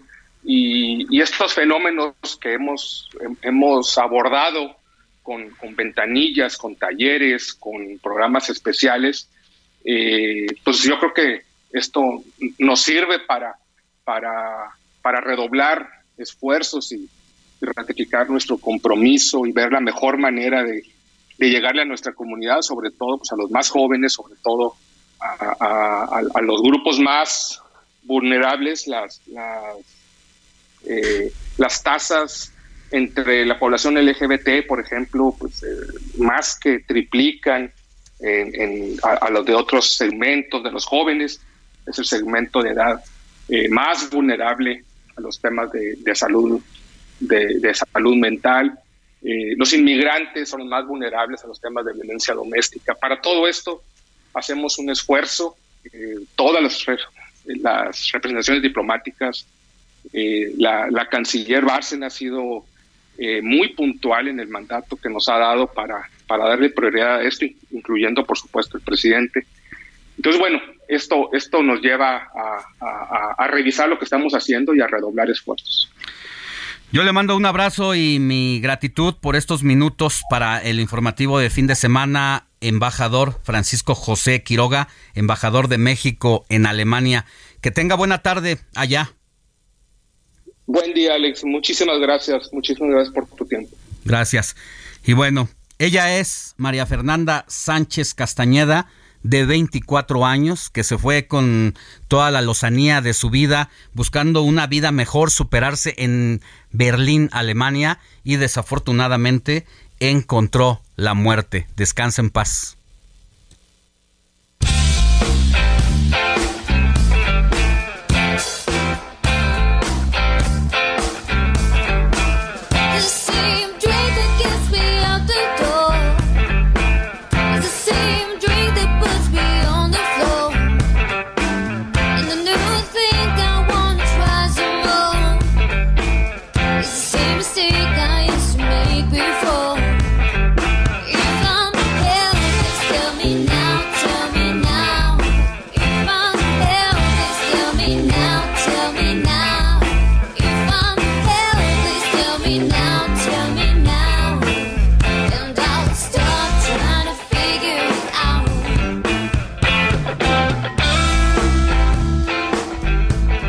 Alejandro Sánchez y el informativo Heraldo fin de semana. Entrevista, informativo fin de semana.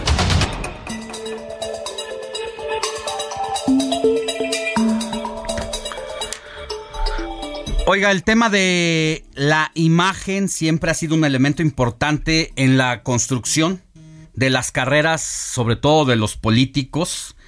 Cada uno a su manera han definido la personal la personalidad de cada actor y el caso de Andrés Manuel López Obrador pues no ha sido la excepción. Yo agradezco que esté aquí con nosotros en el estudio a Juan Javier Córdoba, él es semiólogo de la imagen política y asesor de comunicación política. Es discípulo de un discípulo de Humberto Eco, el maestro mundial de la semiótica, de que analiza todo lo que son los símbolos. Y tiene un artículo que me llevó demasiado a la reflexión por la manera tan propia y sui generis de abordar los temas de la política de otra manera. Y lo titula Encontrar a Pedro, el gran reto. Obviamente se refiere a López Obrador y las corcholatas pero lo hace de esta manera tan personal de cómo la construcción de la imagen política toma como un punto de partida las historias universales de las que contamos historias particulares. Juan, muchas gracias por estar con nosotros. Buenos días. Alejandro, buenos días. Muchas gracias por invitarme. Un saludo a todo el auditorio. Oye, cuéntame, ¿cómo abordas este tema de la sucesión presidencial de esta peculiar manera? Pues como lo comentabas, soy una especie de nieto teórico de Humberto Eco, sigo sus líneas de reflexión, sus líneas de análisis, eh, también gracias a partir de mi maestro, quien fundó la cátedra Humberto Eco aquí en México. Eh, pues lo que comentábamos es que eh, partimos de que hay historias, historias universales, y que en, este, en estos tiempos habla mucho de, líneas narrativas, de narrativas, siempre estamos hablando de narrativas, parece que está muy de moda este término. Y lo cierto es que eh, partimos de historias previamente construidas, eh, historias que tienen miles de años que han sido construidas y esas fábulas se eh, cuentan solamente de distintas maneras, digamos, se particularizan de acuerdo a lo que queramos contar. Yo lo que observo es que eh, la imagen política del presidente Andrés Manuel está construida desde una perspectiva muy interesante, eh, se asemeja mucho eh, con la imagen de Jesús. Aquí viene lo interesante, donde se le pone sabor, sabor al caldo. ¿Es López Obrador una figura mesiánica, un salvador que atraviesa por diferentes pruebas y después de cumplirlas sube al paraíso? Para, ¿sí? Como una especie de... Yo lo que he podido observar en los análisis es que sí, eh, el presidente Andrés Manuel tiene una línea narrativa y una construcción de una historia muy bien contada. Eh, vemos, por ejemplo, los ejemplos en, en, en, el 2004, cuando fue cuando ocurrió el proceso del desafuero. En el 2006 también ocurre algo muy interesante.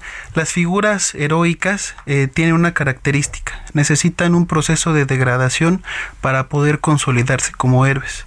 Es decir, el héroe va atravesando por distintas fases eh, degradantes, eh, por decirlo así. un héroe comienza su historia y le van ocurriendo ciertos sucesos que dañan su vida, que dañan su personalidad, pero que en realidad todos estos sucesos negativos lo están fortaleciendo. ¿Nos cuentas ahorita más al respecto y de qué papel jugarían, jugarían las corcholatas en esta historia? Claro que sí. Pausa, volvemos con más. La noticia no descansa. Usted necesita estar bien informado también el fin de semana. Esto es Informativo El Heraldo Fin de Semana. Regresamos.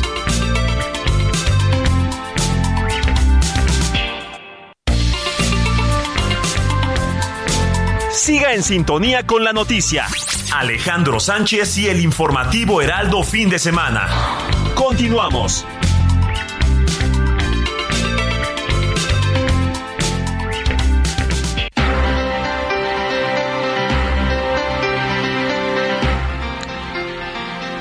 Nueve de la mañana en punto, hora del centro del país. Estamos de regreso en el informativo de fin de semana. Platicamos con Juan Córdoba, semiólogo de la imagen política y asesor de comunicación política, nos platicaba parte de un texto que ha escrito que dice encontrar a Pedro el gran reto. Esto en referencia al proceso interno que vive Morena rumbo a la candidatura presidencial del 2024, donde el presidente López Obrador se envuelve en esta figura mesiánica como Jesús con sus apóstoles que son sus corcholatas. Está Claudia Sheinbaum, está Marcelo Ebrard, está Ricardo Monreal y está Adán Augusto. Cada uno representa un papel importante dentro de este juego y estas pues situaciones de la semiología. ¿Cuál sería el papel que representa Ricardo Monreal? Es un papel bien interesante porque muchas personas, sobre todo al interior incluso del movimiento, eh, lo han lo han tachado de, de traidor, ¿no? Eh, yo no creo que, bueno, yo lo que encuentro en los análisis y también eh, de acuerdo a lo que he visto en, en, algunos textos literarios, por ejemplo con Borges, cuando habla de Judas, podríamos vincularlo con la imagen de Judas. Pero no, no nos vayamos con el, eh, la interpretación simple de Judas, porque la interpretación simple de Judas es juzgarlo como el traidor y como la peor persona que puede existir, ¿no? Es juzgarlo por el peor delito. Eh, nosotros vemos que este personaje juega un papel fundamental para la construcción del héroe que es Jesús y en este caso Andrés Manuel. Es decir, un oponente por completo, una persona que sea completamente opuesta y que por decirlo así o de alguna manera lo, entre comillas, lo traicione. Ese es el papel que jugó Judas porque eh, leía... tenemos la versión final de lo que significa la última parte de la vida de ambos. Exactamente. No, no se reflexiona qué representó cada uno para sí mismo o para el otro, para esta complicidad, esta relación, eh, hacia dónde llegó. ¿Habría llegado Jesús de Nazaret a ser Jesús de Nazaret sin Judas. Exactamente. Y lo que dice, por ejemplo, Borges en tres versiones de Judas, un cuento maravilloso, es que quizá no se trató, cuando le dice eh, uno de ustedes va a traicionarme, no se trató de una acusación, sino de una orden explícita. Es decir, un juego eh, en el cual, eh, para que se construya ese héroe, ese salvador que es Jesús, requiere de la imagen de Judas, una imagen negativa. Es como ver lo negro para poder eh, ver lo blanco, es ver lo positivo para ver lo negativo. A partir de elementos, por decirlo así, o entre comillas, negativos, vemos la parte positiva. Y yo encontré que más o menos ese papel pudo estar eh, jugando el, el, senador Ricardo Monreal, ¿no? Eh, es un papel muy arriesgado, es un papel eh, que tienes que entregar todo, tienes que entregar incluso tu imagen para que otra persona también pueda eh, convertirse en un salvador. Sacrificarte. Sacrificarte. Y a ver, esto que estás diciendo es bien importante porque es lo que yo noté en el cierre del periodo de sesiones último. Sí. Donde en esta idea que tiene el presidente López Obrador de desaparecer al INAI y que por cualquier razón no se designara por lo menos a uno de los tres representantes del instituto que faltan, que faltan y que con uno al menos se podría sesionar. Eh, la indicación es que no, no va para adelante eso y Ricardo Monreal lo opera y al final dice, bueno, es que resulta que yo ya perdí mi fuerza en el Senado, ya no me hacen caso los legisladores. Ese es un sacrificio, es un sacrificio. personal por lo que tiene que pagar por su líder máximo. Exactamente. ¿Y qué pasa con el resto de las corcholatas? Pues como lo comento... Son otros apóstoles. Son otros apóstoles. Yo lo que comento es que eh, el gran reto de la cuarta transformación, eh, vinculo a la cuarta transformación con la iglesia que vino a fundar Andrés Manuel. Entonces Jesús funda la iglesia eh, cristiana y necesita un alguien que continúe con ese gran proyecto que es la iglesia y le da una orden a Pedro y le dice que tú Pedro es se relaciona con una piedra, significa Pedro significa piedra y le dice, "Tú eres la piedra sobre la cual edificaré mi iglesia." Es decir, es una responsabilidad grandísima la que le otorga a Pedro y hay que eh, recordar que Pedro eh, no reconoce a Jesús en tres ocasiones. Le preguntan si él es el discípulo de Jesús y Pedro dice que no, lo desconoce. Ahora, eh, hay que ver pues justamente cómo todas estas eh, acciones que cometen diferentes actores se van representando en el juego de las corcholatas últimamente. Por eso es que yo digo que hay que encontrar, encontrar a Pedro es la gran responsabilidad. Y ese Pedro debe de continuar con el proyecto de transformación, obviamente con autonomía, obviamente desde una perspectiva política muy particular, pero es eh, ese continuador de la, del proyecto que funda Andrés Manuel. Pues es que la manera en que nos presentas la historia de Andrés Manuel López Obrador, visto más allá de la política y a partir de los símbolos, que también es algo que él sabe usar muy bien y que sabe lo que la intencionalidad que le quiere dar a cada uno de sus movimientos, de los aditamentos que carga, de los ademanes que hace y sobre todo del juego que quiere jugar cotidianamente.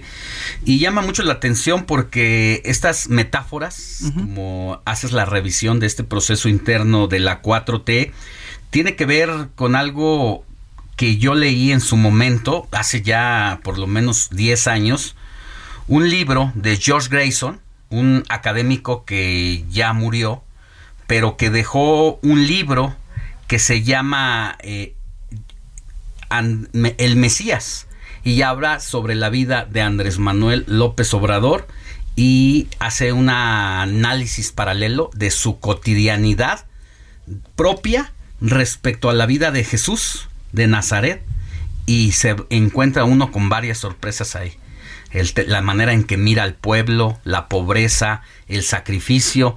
Por eso me hizo mucho sentido cuando leí encontrar a Pedro el gran reto de esta sucesión al interior de Morena y el proyecto del presidente de México que va a atar o desatar acuerdos entre lo divino, dices tú, la figura de Andrés Manuel y el proyecto de transformación, y lo terrenal, que es el gobierno que encabece. Exactamente. Pues un gran análisis y ojalá podamos tener más oportunidades de seguir haciendo reflexiones desde esta mirada tan peculiar como nieto de Humberto Eco que nos ayudes a entender lo que pasa en la política mexicana. ¿Alguna conclusión? Pues eh, solamente para añadir un poco a la metáfora que estabas planteando, eh, Morena y el proyecto de transformación se vincula también con, la, con este proceso religioso, con la redención. Eh, hay que recordar que Morena invita a participar dentro del proyecto de transformación a todo aquel o aquella que asuma como propios los principios y los preceptos del proyecto de transformación. Es decir, una, una especie de purificación. Si tú eh, aceptas estos principios, eres bienvenido en este espacio. Y eh, bueno, es una, una especie de reflexión final eh, es un tema muy, muy amplio. Hay muchas metáforas todavía más. El tiempo desafortunadamente es un poquito corto, pero son muchas metáforas que se vinculan entre la imagen de Andrés Manuel y la imagen de Jesús de Nazaret. Por eso venoslas a compartir más Con todo gusto. Gracias, Juan Javier Córdoba, semiólogo de la imagen política y asesor de comunicación política. Y cuando digo eres nieto de Humberto Eco es porque eres discípulo de un discípulo muy cercano de él. Gracias, buen día. Gracias Alejandro, que tengas muy buen día. Saludos a todo el auditorio. Esto es Noticias a la Hora. Heraldo Radio le informa.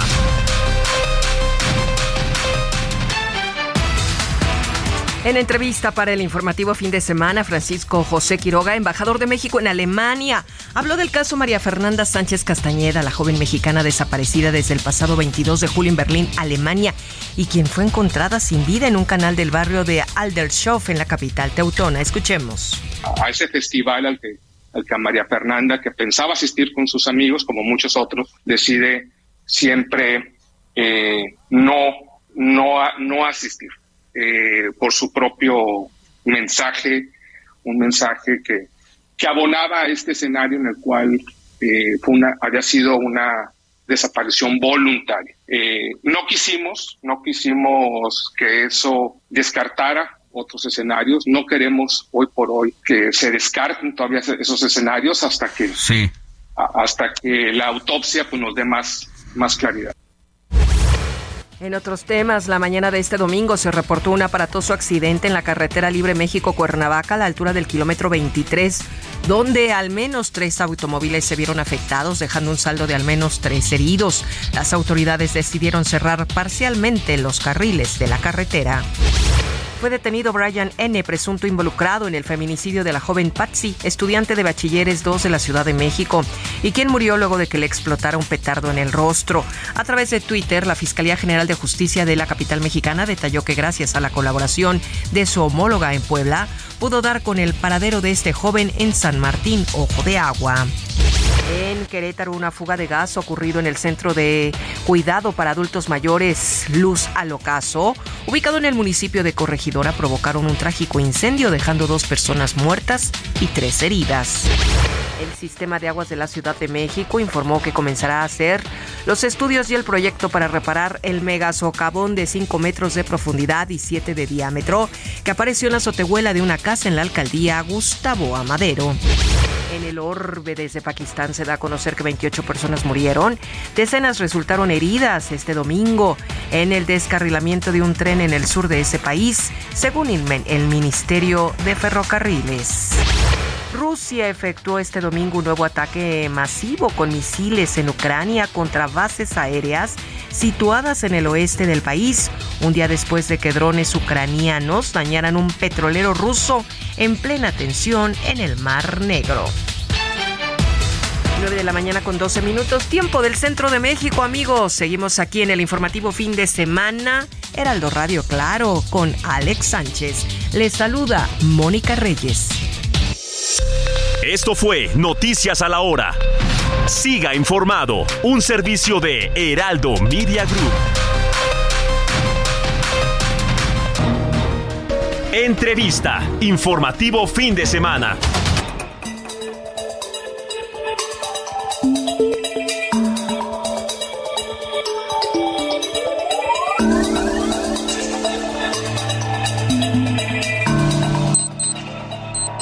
Nueve de la mañana con 13 minutos hora del centro del país. Seguimos en el informativo de fin de semana de este domingo 6 de agosto de 2023.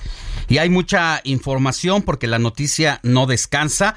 Vaya que el tema de los libros de texto y el regreso a clases ha sido toda una polémica en las últimas semanas. Opiniones encontradas, la derecha contra la izquierda, los fifís contra los chairos, no lo digo yo, ha sido parte del cóctel en que se han debatido las cosas, que si lo que traen los libros de texto es un pensamiento comunista, e impuesto el pensamiento de lo que piensa un hombre en el país, el de López Obrador, para aleccionar a las nuevas generaciones. Yo no sé si sea o no sea, porque no he tenido la oportunidad de leer los libros que serán repartidos en, los próximos, en los próximos días para el retorno a clases. Hay muchos indicios que hacen que uno suponga mal y que han dado pie precisamente a toda esta serie de interpretaciones. Dicen que cuando los vacíos están ahí, se llenan con algo. La Ley General de Educación de 2019, incluso que se contrarreformó respecto a la reforma del presidente Peña Nieto, pues hablan de que tiene que haber transparencia sobre quiénes participan en la elaboración de los textos, cómo se hacen, y todo esto se tiene que hacer público, quiénes participaron en las asambleas, dónde se hicieron para llevar a cabo todo este contenido. Bueno, pues todo eso exactamente no lo conocemos porque como pocas veces en la historia eso se ha ocultado. Entonces uno se pregunta aquí, pues ¿qué quieren ocultar? ¿Qué es lo que no quieren que sepamos? Se desconoce cómo se realizaron. Se clasificó por cinco años la información de estas asambleas para planear los proyectos. Los libros están escondidos, han llegado a las secundarias, o, perdón, a las primarias y como caja fuerte, cerrados, como si escondieran algo que alguien no quiere que se sepa. Otro tema que hace que se vuelva más polémica la situación, pues es la situación de eh, quienes estuvieron a cargo de la elaboración de estos libros. Max Arriaga, un hombre que se ha declarado comunista. Isair Loaiza, un venezolano que llegó a México como responsable del diseño, edición y contenido de estos textos y que ocultó su trabajo en los últimos seis años con el gobierno de Hugo Chávez y de Nicolás Maduro. Entonces ya ve por qué hay tanto sospechosismo en torno al caso, pero mientras leemos los libros, que lo poquito que hemos leído también hemos leído, hemos visto todas las faltas de ortografía que hay al respecto, pues hemos dejado de hacernos una pregunta quizá importantísima para el regreso a clases. ¿Realmente los profesores están capacitados para implementar la nueva escuela mexicana? ¿Realmente eh, están preparados para regresar y echar a andar este plan? Creo que no.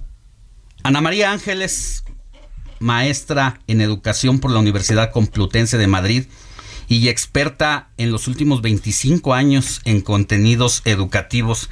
Gracias por estar con nosotros. Qué gusto tenerle por aquí. Buenos días. Muy buenos días, Alex. Gracias a ti. Es un placer estar contigo y encantada de, hablar sobre este, sobre este tema.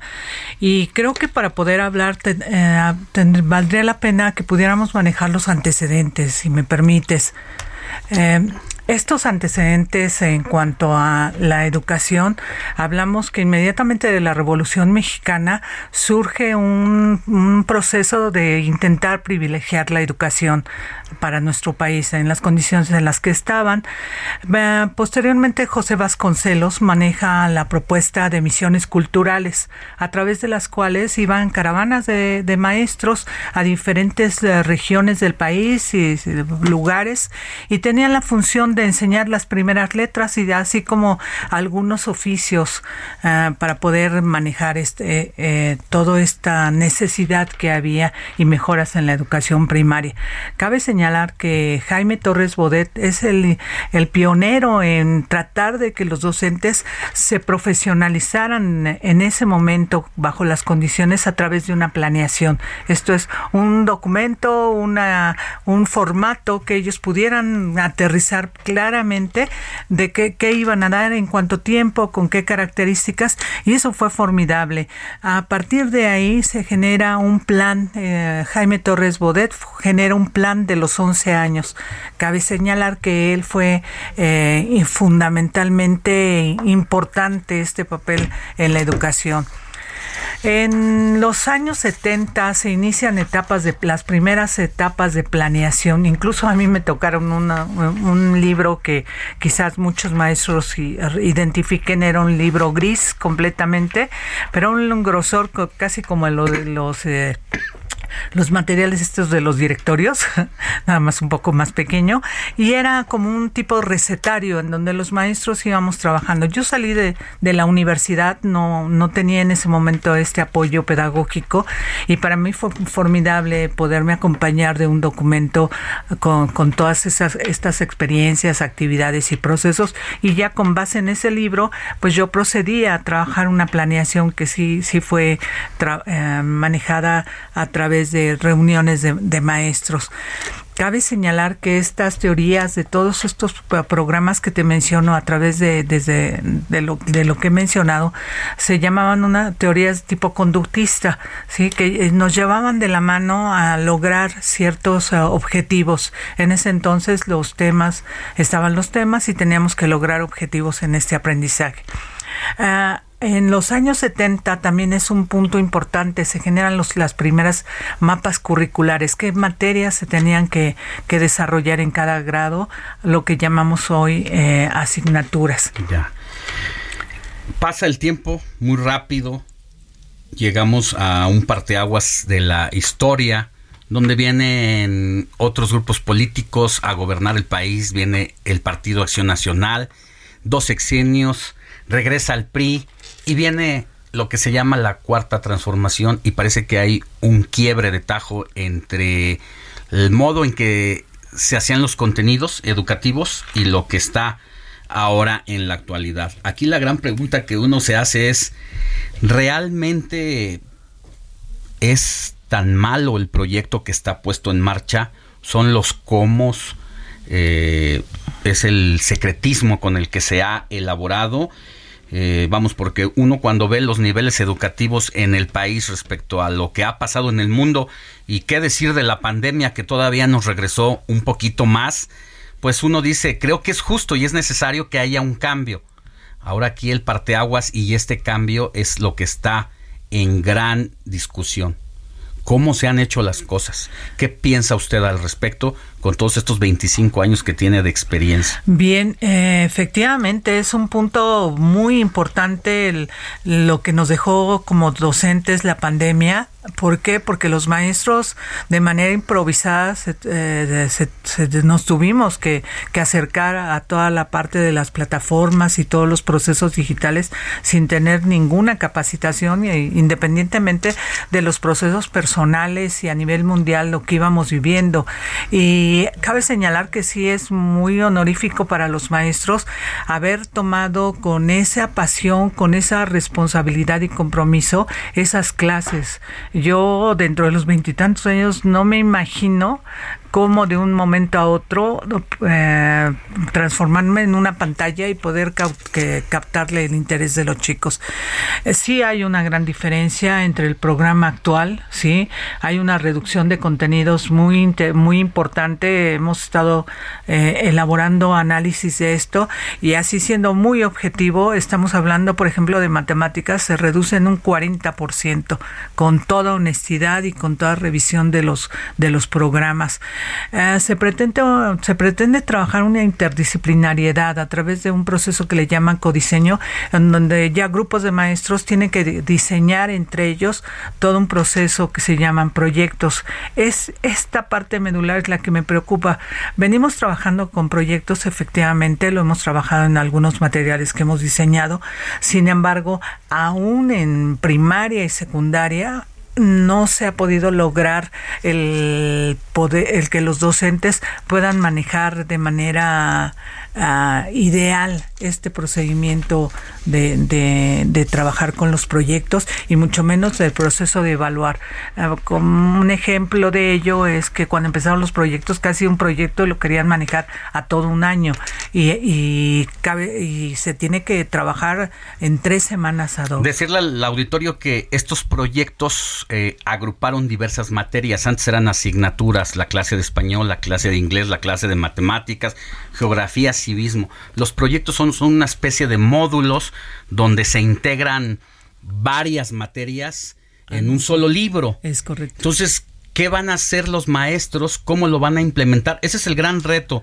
Entiendo que durante el ciclo escolar que ha terminado, cada viernes de cada mes, sobre todo en las escuelas públicas, pero creo que también en las privadas, iban los maestros a capacitarse para el presente, pero también para la implementación de este nuevo nueva escuela mexicana. ¿Estoy en lo correcto? Eh, estás en lo correcto, Alex. Es más, mira, hay un Permítame tantito para que cuando es que tenemos que ir a una pausa, nos Ah. gana la guillotina, el corte comercial, Claro, ese no lo entiendo. podemos prescindir, pero eh, al volver nos dicen los retos de los profesores Claro. de cara a esta implementación de la nueva escuela mexicana. Con todo gusto. Pausa y volvemos con más información.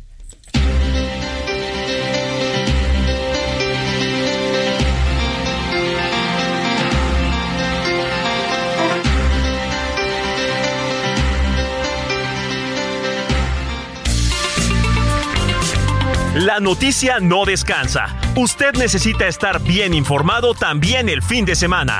Esto es Informativo El Heraldo Fin de Semana. Regresamos.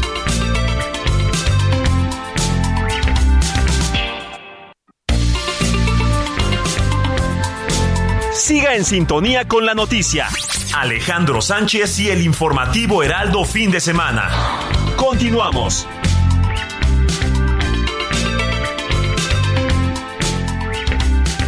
Soy una jefa de área que se encuentra en un centro de atención infantil en la delegación Iztapalapa.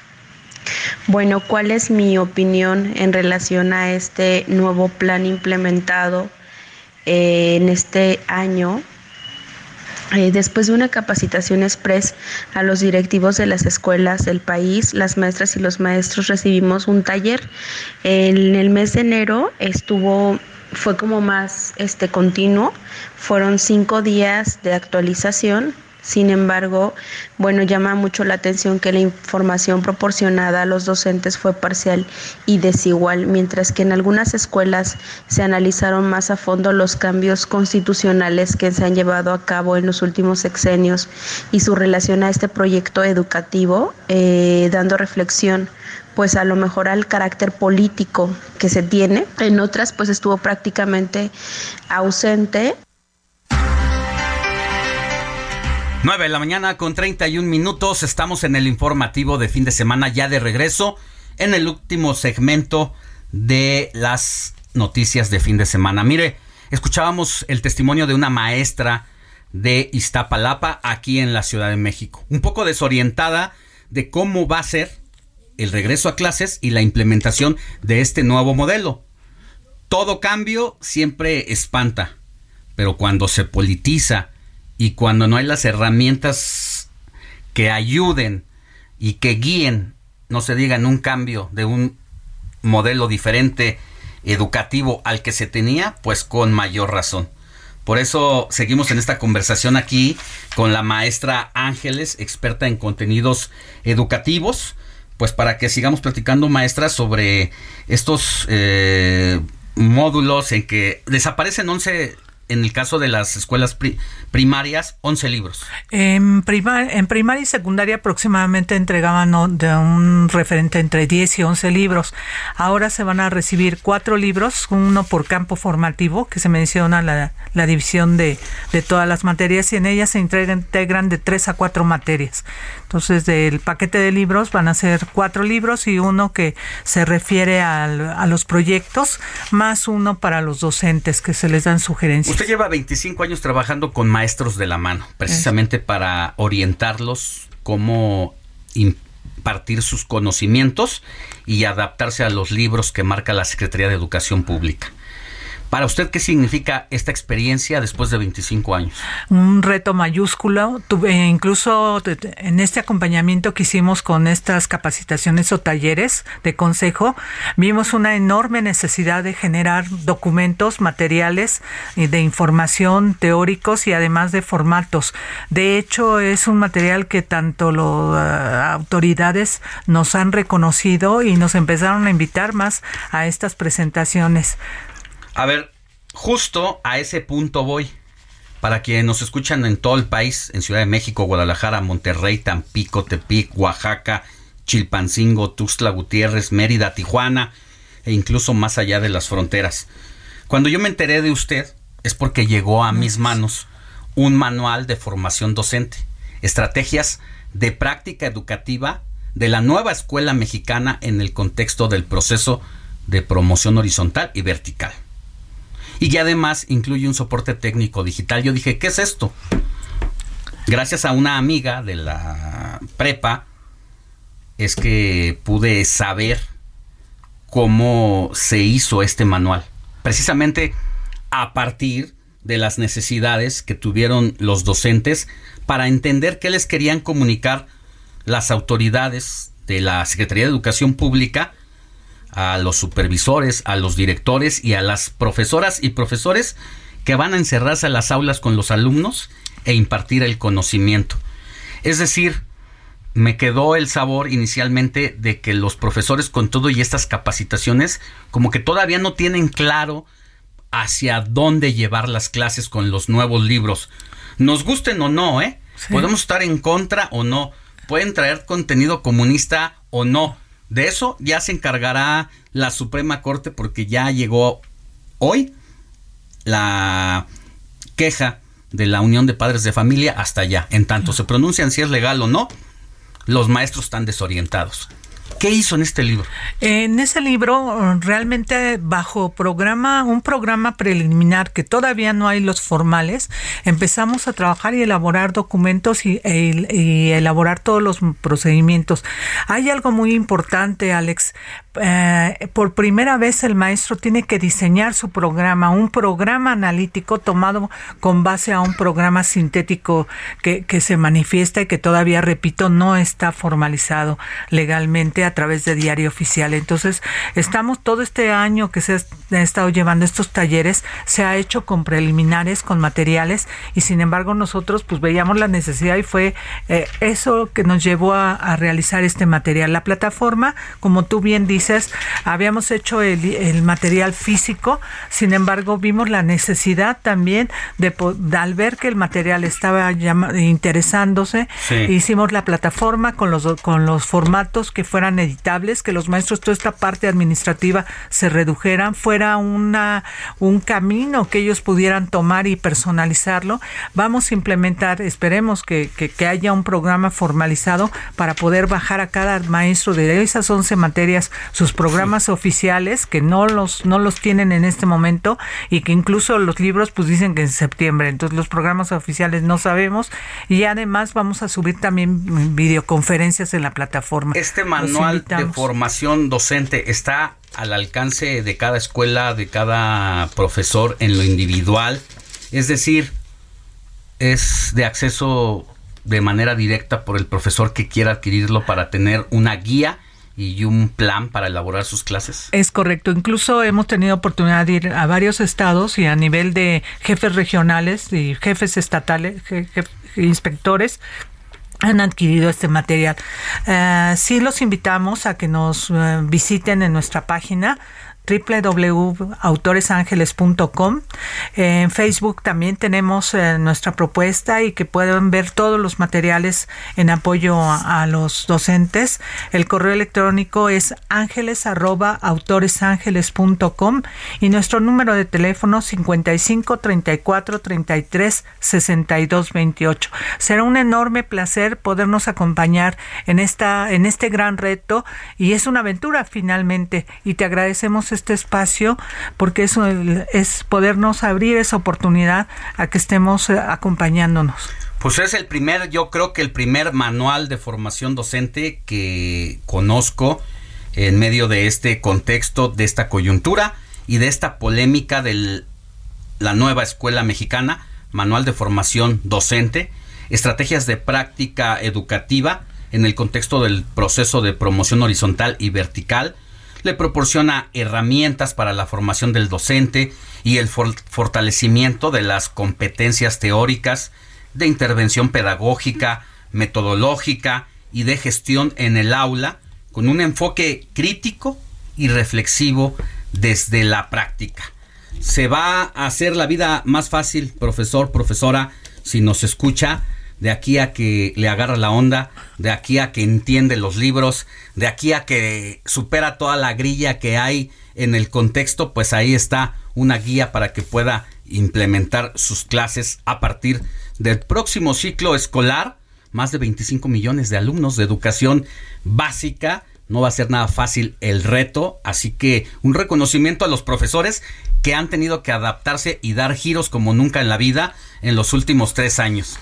Por la pandemia, aprender a usar eh, las redes sociales y que se diga pues ahora en la actualidad con esta implementación. Gracias, Eh, maestra. Gracias, Alex. Y también nada más si puedo puntualizar el apoyo, por favor, para los maestros, padres de familia. Les, les explico que, que, que vean la pasión y el interés de los maestros y que podamos acompañarlos también. Gracias, Alex. Gracias, maestra. Es la maestra Ana María Ángeles, máster en educación por la Universidad Complutense de Madrid y experta en contenidos educativo- educativos.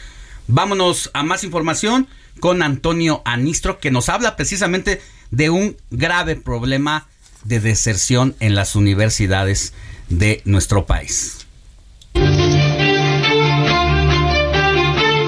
Probablemente una de las decisiones más importantes en la vida llega cuando se tiene que elegir una carrera universitaria. Aunque algunos llegan decididos, otro tanto lo hace con dudas y sin las herramientas necesarias para dar este paso. De acuerdo con un estudio de la Universidad Tecnológica de México, 4 de cada 10 estudiantes acepta haberse equivocado en la elección de su carrera. Y esto sucede principalmente porque no conocen sus aptitudes, la presión de los padres o los amigos, además por la presión del tiempo, incluso cuestiones económicas o simplemente el desinterés.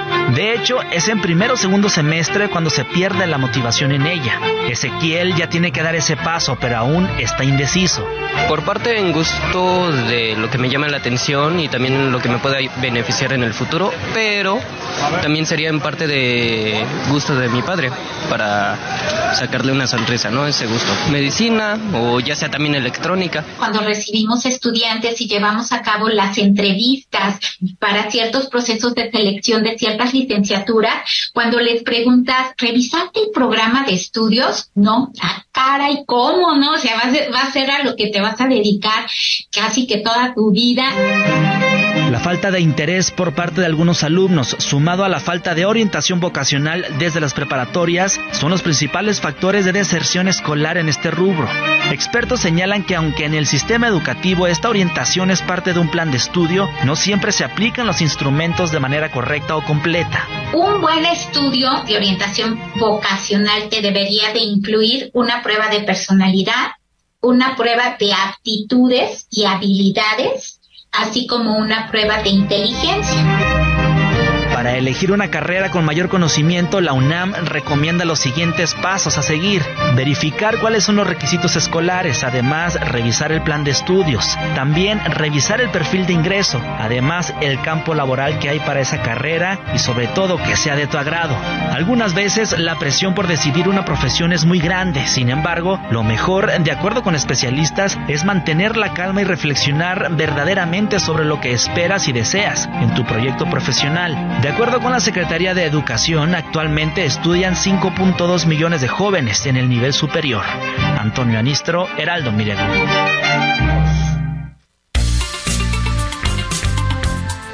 Sigue a Alejandro Sánchez en Twitter. Arroba Alex.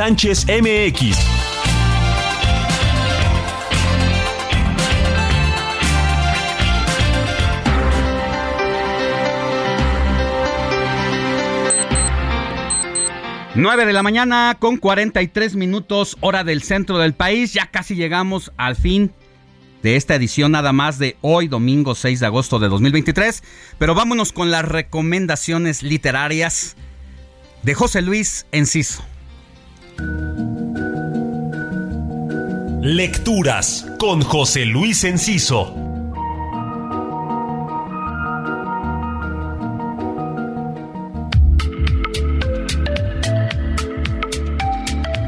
Todos nos hemos enfrentado a un libro que no podemos terminar de leer porque nos aburre o no atrapa nuestra atención, aunque se nos diga que es una obra cumbre. En ello seguramente influyen nuestras resistencias conscientes o inconscientes a ciertos temas o simplemente estamos forzándonos a leer asuntos y estilos que no tienen nada que ver con nosotros. No importa que se trate del Quijote o de Cien años de soledad, obras que pareciera que todo el mundo debería disfrutar. El lector es libre de abandonar el libro cualquier momento, aunque esto no siempre aplique en asuntos escolares o laborales. La lectura puede ser instructiva y puede ser placentera. Si se combinan esas posibilidades, leer termina siendo satisfactorio. Pero eso solo nos ocurrirá si tenemos libros a mano siempre, si es que podemos hacerlo. Se han publicado tantos que es imposible matemáticamente que más de uno no sea para nosotros. La recomendación de esta semana es leer por gusto, sin culpa ni compromiso. Veámonos en Instagram, arroba jl.enciso.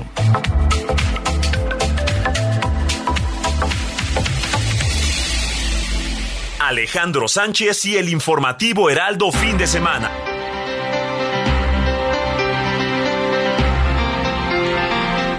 Héctor Vieira, ¿tienes información?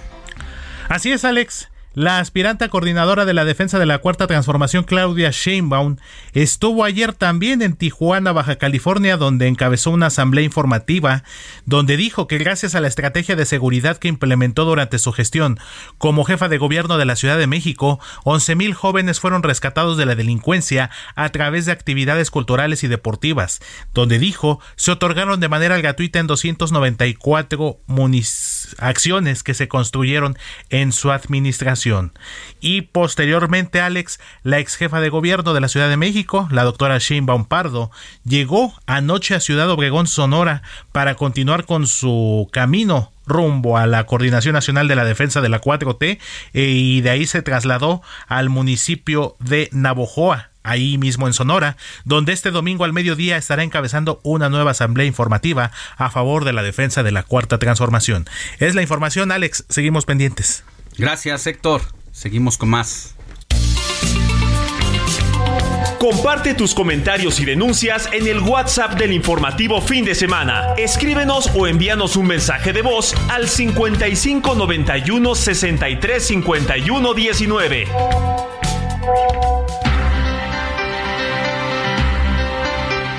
Oiga, ¿usted cómo duerme? ¿Duerme mal porque le da insomnio? Porque es de los que ve el celular hasta que se va a la cama a punto de dormir y sigue con la luz del celular sobre los ojos, eso genera una especie de falta de melatonina que hace que a uno se le interrumpa el sueño. Y quien tomó café y no lo ha descubierto que le quita el sueño, hay gente que, que ya no toma café a las 4 de la tarde, porque sabe que esa dosis le va a hacer la vida difícil en la noche. Hay personas que trabajaron durante años en la madrugada y ya no pueden dormir. O hay personas que por el estrés, por los problemas económicos, por los problemas con los hijos, con la familia, pues simple y sencillamente no pueden dormir bien y cada vez es más típico. Imagínense las personas que se desplazan y que ocurre en muchos de los casos hasta dos horas, dos horas y media. ¿Qué decir, por ejemplo? Nada más un solo ejemplo. La gente que viene de Tláhuac sin línea 12 porque la hicieron mal, se construyó y se cayó. Tres horas para llegar al centro histórico. Tres horas de regreso pareciera que diría, ah, es que voy a llegar y voy a caer rendido. No es cierto. Eso genera un estrés que a la hora de meterse en la cama uno no puede dormir. Entonces, así la situación. Luis Pérez nos preparó este reportaje. Dormir es parte esencial del ser humano. Divide tu edad entre tres, es el tiempo que has dormido, deberías haber dormido en tu vida. Esto significa que es una actividad que el organismo debe llevar a cabo en forma y en tiempo todos los días de la vida. Una investigación de la Universidad de York, Reino Unido, demostró que un sueño de calidad puede ayudar a reforzar la resiliencia frente a la depresión y la ansiedad. El especialista recordó que mientras dormimos suceden muchas funciones que van más allá del descanso. Estás alerta o cansado durante el día en la medida en cómo duermas. La manera en que duermes determina quién eres y el grado de efectividad en la ejecución de tus actividades diarias. La Clínica de Trastornos del Sueño de la Facultad de Medicina de la Universidad Nacional Autónoma de México advirtió que en nuestro país el 45% de la población adulta presenta mala calidad del sueño. Esto se refleja en la dificultad para levantarse, cansancio, somnolencia desde las primeras horas de la mañana y deterioro de la calidad de vida. Uno de cada tres mexicanos padece algún trastorno de sueño. Entonces la población afectada es altísima. Habría dos terceras partes de nuestra población que no tienen trastorno de sueño, pero tampoco dormimos también. No hay una cultura del bien dormir. Simplemente si nos vamos por el tiempo estimado, recomendado para un adulto en edad productiva, que son siete horas, entre siete y ocho, bueno, la mayoría de las personas duermen de seis para abajo advierten que existen alrededor de 100 enfermedades del dormir y que los síntomas del insomnio son dos a uno más frecuentes entre las mujeres. A estos padecimientos se suman los trastornos respiratorios del sueño, el ronquido. El exceso del sueño durante el día impide a las personas ser funcionales. El caso más frecuente es la narcolepsia, trastorno del sueño que genera somnolencia durante el día. Estas personas tienen dificultad para permanecer despiertas durante mucho tiempo. Se duermen de forma repentina. Esto puede causar problemas graves en su rutina diaria. Un niño de preescolar puede dormir 11 o 12 horas y un adulto mayor 5 o 6 horas por la noche. Para una mejor calidad del sueño, sugieren dejar los dispositivos electrónicos fuera de la cama, evitar bebidas con cafeína ya que hacen el sueño superficial y fragmentado, no cenar alimentos ricos en grasas o muy condimentados, los periodos de aprendizaje previos al descanso, la actividad física, episodios de estrés, si es de día o de noche o problemas emocionales, ansiedad y depresión. También aconsejan tener un horario para acostarse y levantarse. Hacer ejercicio en las primeras horas de la mañana o por la tarde, después de las 9 de la noche dificulta el inicio del sueño. Cuidar los hábitos alimenticios y llevar horarios regulares para desayunar, comer y cenar. Heraldo Media Group, Luis Pérez Couta.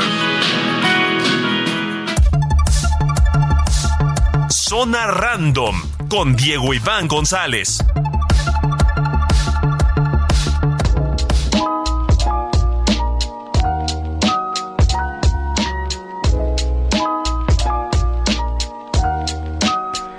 Mi querido Diego Iván González, ¿qué nos trajiste hoy? Hola, buenos días Alex, pues, y buenos días, primero que nada, y a todo tu auditorio. Y pues el día de hoy traigo a la mesa un tema que causó bastante revuelo en redes sociales. Pues el viernes por la tarde el streamer Kai Senat fue arrestado por la policía por, causa, ah, por causar disturbios y altercados en la ciudad de Nueva York. Pero lo curioso es que él directamente no causó estos daños, sino sus fans. Para poner en contexto a la audiencia que nos está escuchando, Kai Senat es uno de los creadores de contenido más populares del momento. Con tan solo 21 años, cuenta con 6.5 millones de suscriptores en Twitch, con 3.5 millones en YouTube, en Instagram con 5.6 millones y en TikTok con 7.1 millones de seguidores. Números bastante fuertes y que lo colocan en el top de influencers a nivel mundial. Eh, a grandes rasgos, este, en una plataforma que se llama Twitch, hace en vivos donde juega, platica con la gente, invita a raperos, invita a gente, o sea, hace de todo. Madre. Ajá, sí, sí, sí, o sea, lo único que hace es entretener literal a su, a su público y con dinámicas, juegos, ahí platica con la gente y aparte es agradable el tipo, o sea, tú lo ves y te cae bien, o sea, es, es muy extrovertido y todo. Según Diego. Según Diego Iván González. Sí, sí, sí. Esto ya es de mi autoría y pues Kai salió en un este pues anunciaría este que pues el 4 de agosto regalaría muchos, muchas consolas de videojuegos, computadoras, dispositivos electrónicos en Nueva York, en la zona de Union Square. Abierta. Abierta, sí, sí, sí. En una zona abierta. Y pues ya todos, todos los seguidores llegaron. O sea, afuera de su hotel estaban más de dos mil personas ahí esperando. ¿Esto es real? Esto es real, exactamente. Y pues todos empezaron a locar. Y como ya no salía y lo estaban esperando, se empezaron a locar, empezaron a sus fans a romper coches, este puestos, aparadores, lo que fuera, empezaban a hacer un, descontrol en la calle. Para esto, la policía de Nueva York con un equipo antidisturbios tuvo que intervenir. Arrestaron a 65 personas, incluidas a, a Kai, y algunos miembros de su equipo. Además, se movilizaron más de 100 elementos policíacos para levantar barricadas y acordonar la zona de Union Square. Los actos vandálicos reinaban la Gran Manzana, pues los elementos de seguridad lanzaron bombas de gas y otras tácticas ofensivas para aplacar a los jóvenes. O sea, estaban hechos locos, o sea, todos los parques de la zona estaban ahí llenos de jóvenes. Ah, estos streamers, youtuberos, están poniendo de cabeza las ciudades, ¿eh? Ya van varias cosas, cosas que nos Sí, o sea, es bastante interesante el efecto que tiene una persona o estos influencers sobre su audiencia, ¿no? A tal grado que los emociona tanto que quieren eh, llamarle la atención y todo Pero eso. Deben de cambiar Sí. las formas en que llaman a sus seguidores. Sí, por ¿eh? supuesto, de- debe, o sea, si vas a convocar una dinámica de este estilo y sabes que llamas a mucha gente, o sea, que tienes gran convocatoria, pues creo que lo importante es saber organizarte y ser Bien. ordenado y tener una cooperación con el gobierno o con la con las autoridades de la, de la ciudad para pues, que salga que no salga de control. Que esa sea la moraleja, Diego. Que esa sea la moraleja. Exactamente, Pues, Alex. Muy bien. Pues muchas gracias. Nos No, gracias a escuchamos la próxima La semana. próxima semana estaremos por acá. Nosotros ya llegamos al fin de esta emisión, nada más de domingo 6 de agosto de 2023. Yo soy Alejandro Sánchez y a nombre de un equipo encabezado por Héctor Vieira, Mónica Reyes, Quique Hernández, Diego Iván González, Georgina Monroy y Arturo Quirós. No se me fue ninguno. Somos toda la familia del informativo de fin de semana. Que tenga linda semana, éxito.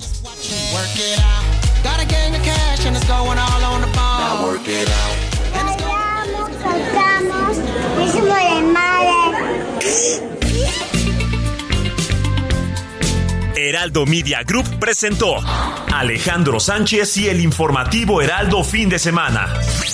La información y el entretenimiento que usted necesita para estar enterado también en su descanso. Por el Heraldo Radio, con la H que sí suena y ahora también se escucha.